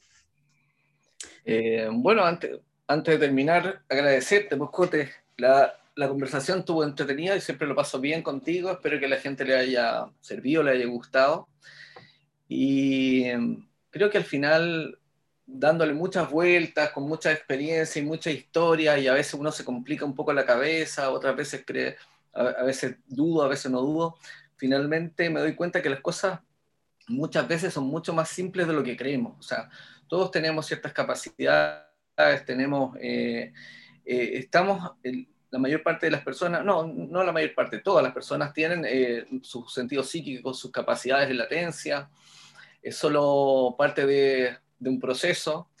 Y, después de darle 10.000 vueltas me doy cuenta que lo fundamental, como tú bien dices, es, eh, es, el amor, hacer las cosas desde el corazón. mezclar, juntar un poco conciencia y corazón, y de ahí nace todo. Cuando se da esa fusión, las cosas fluyen y tienen un sentido y avanzan. Y, y cada día considero que es más importante el tema del, del amor en, en, toda esta historia, porque eh, me doy cuenta que viéndolo desde la mediunidad, las personas están conectadas a través del amor. Eso es lo que mantiene el, vínculo eh, emocional de los que están en otro plano y los de acá. Y es muy interesante porque estuve viendo como la, el origen de la palabra amor y significa, viene a mort, que es sin muerte, ¿cachai? Entonces, finalmente, para mantener las personas vivas de alguna forma, sea, ellos siguen vivos, pero vivos para nosotros es fundamental mantener el amor, el vínculo emocional. Y esa es la base al final de todo, yo creo. Y en eso estamos. Así que eso, un gusto, Cote, por la invitación. Un gusto, Esteban, tenerte aquí. Preciosa la charla, me encantó. Habíamos planeado otra cosita, pero no importa. Ustedes mandan, usted, aquí el público con sus preguntas manda y, y, con lo que vamos sintiendo en conexión con todos los que nos están oyendo. Pero sí, nos quedamos con eso, el amor y el amor además, que es lo trascendental en nosotros, eh, y, y es la fuerza más grande que tenemos. Así que es la gran medicina de estos tiempos. Y también saber que sabemos poquito del amor y que todos los días podemos saber algo más y conquistarlo un poco más y permitirnos sentir un poco más. Gracias a todos, les mando un besito, un abracito, gracias Esteban por toda tu generosidad. Ay, pon tus redes antes que salgamos. Ahí, eh, no sé si está la Cele por ahí para que le instale las redes al Esteban. Para que gracias a todos también. Gracias, no, no. Pon, pon tú las redes, Esteban, porque no. ¿Cómo se pone eso? No tengo idea. Pues, Ahí en el chat. ¿En el chat? Ah. En el chat, ahí abajo pon tu Instagram, tu ah. página, tiene, tiene unos videos hermosos ahí de los cursos que Esteban hace, ¿ya? Y así entonces vamos haciendo red de conocimiento, de experiencia. Lo más importante es que experimenten la activación de los sentidos, ya en sus cuerpos, tengan siempre un cuadernito de registro, porque eso ayuda muchísimo. Ahí está la página. Y tienes... Sí. Ah, Instagram. Ahí puse el Instagram. Ya. Ah, bueno, y la gente que le interese empieza un curso de mediunidad, eh, donde toca la mediunidad y otros temas también que tienen que ver un poco con lo mismo. El próximo lunes. Así que estoy contento porque disfruto eso, lo paso bien. Ya saben, ahí tienen una invitación. El próximo lunes parte. Son en las tardes tus cursos, ¿cierto? Sí, lunes de 7 a 9. Ya, bien. Bueno, un besito para todos. Gracias, Esteban. Que tengan Gracias una excelente semana. Chao, nos vemos. Nos vemos, chao.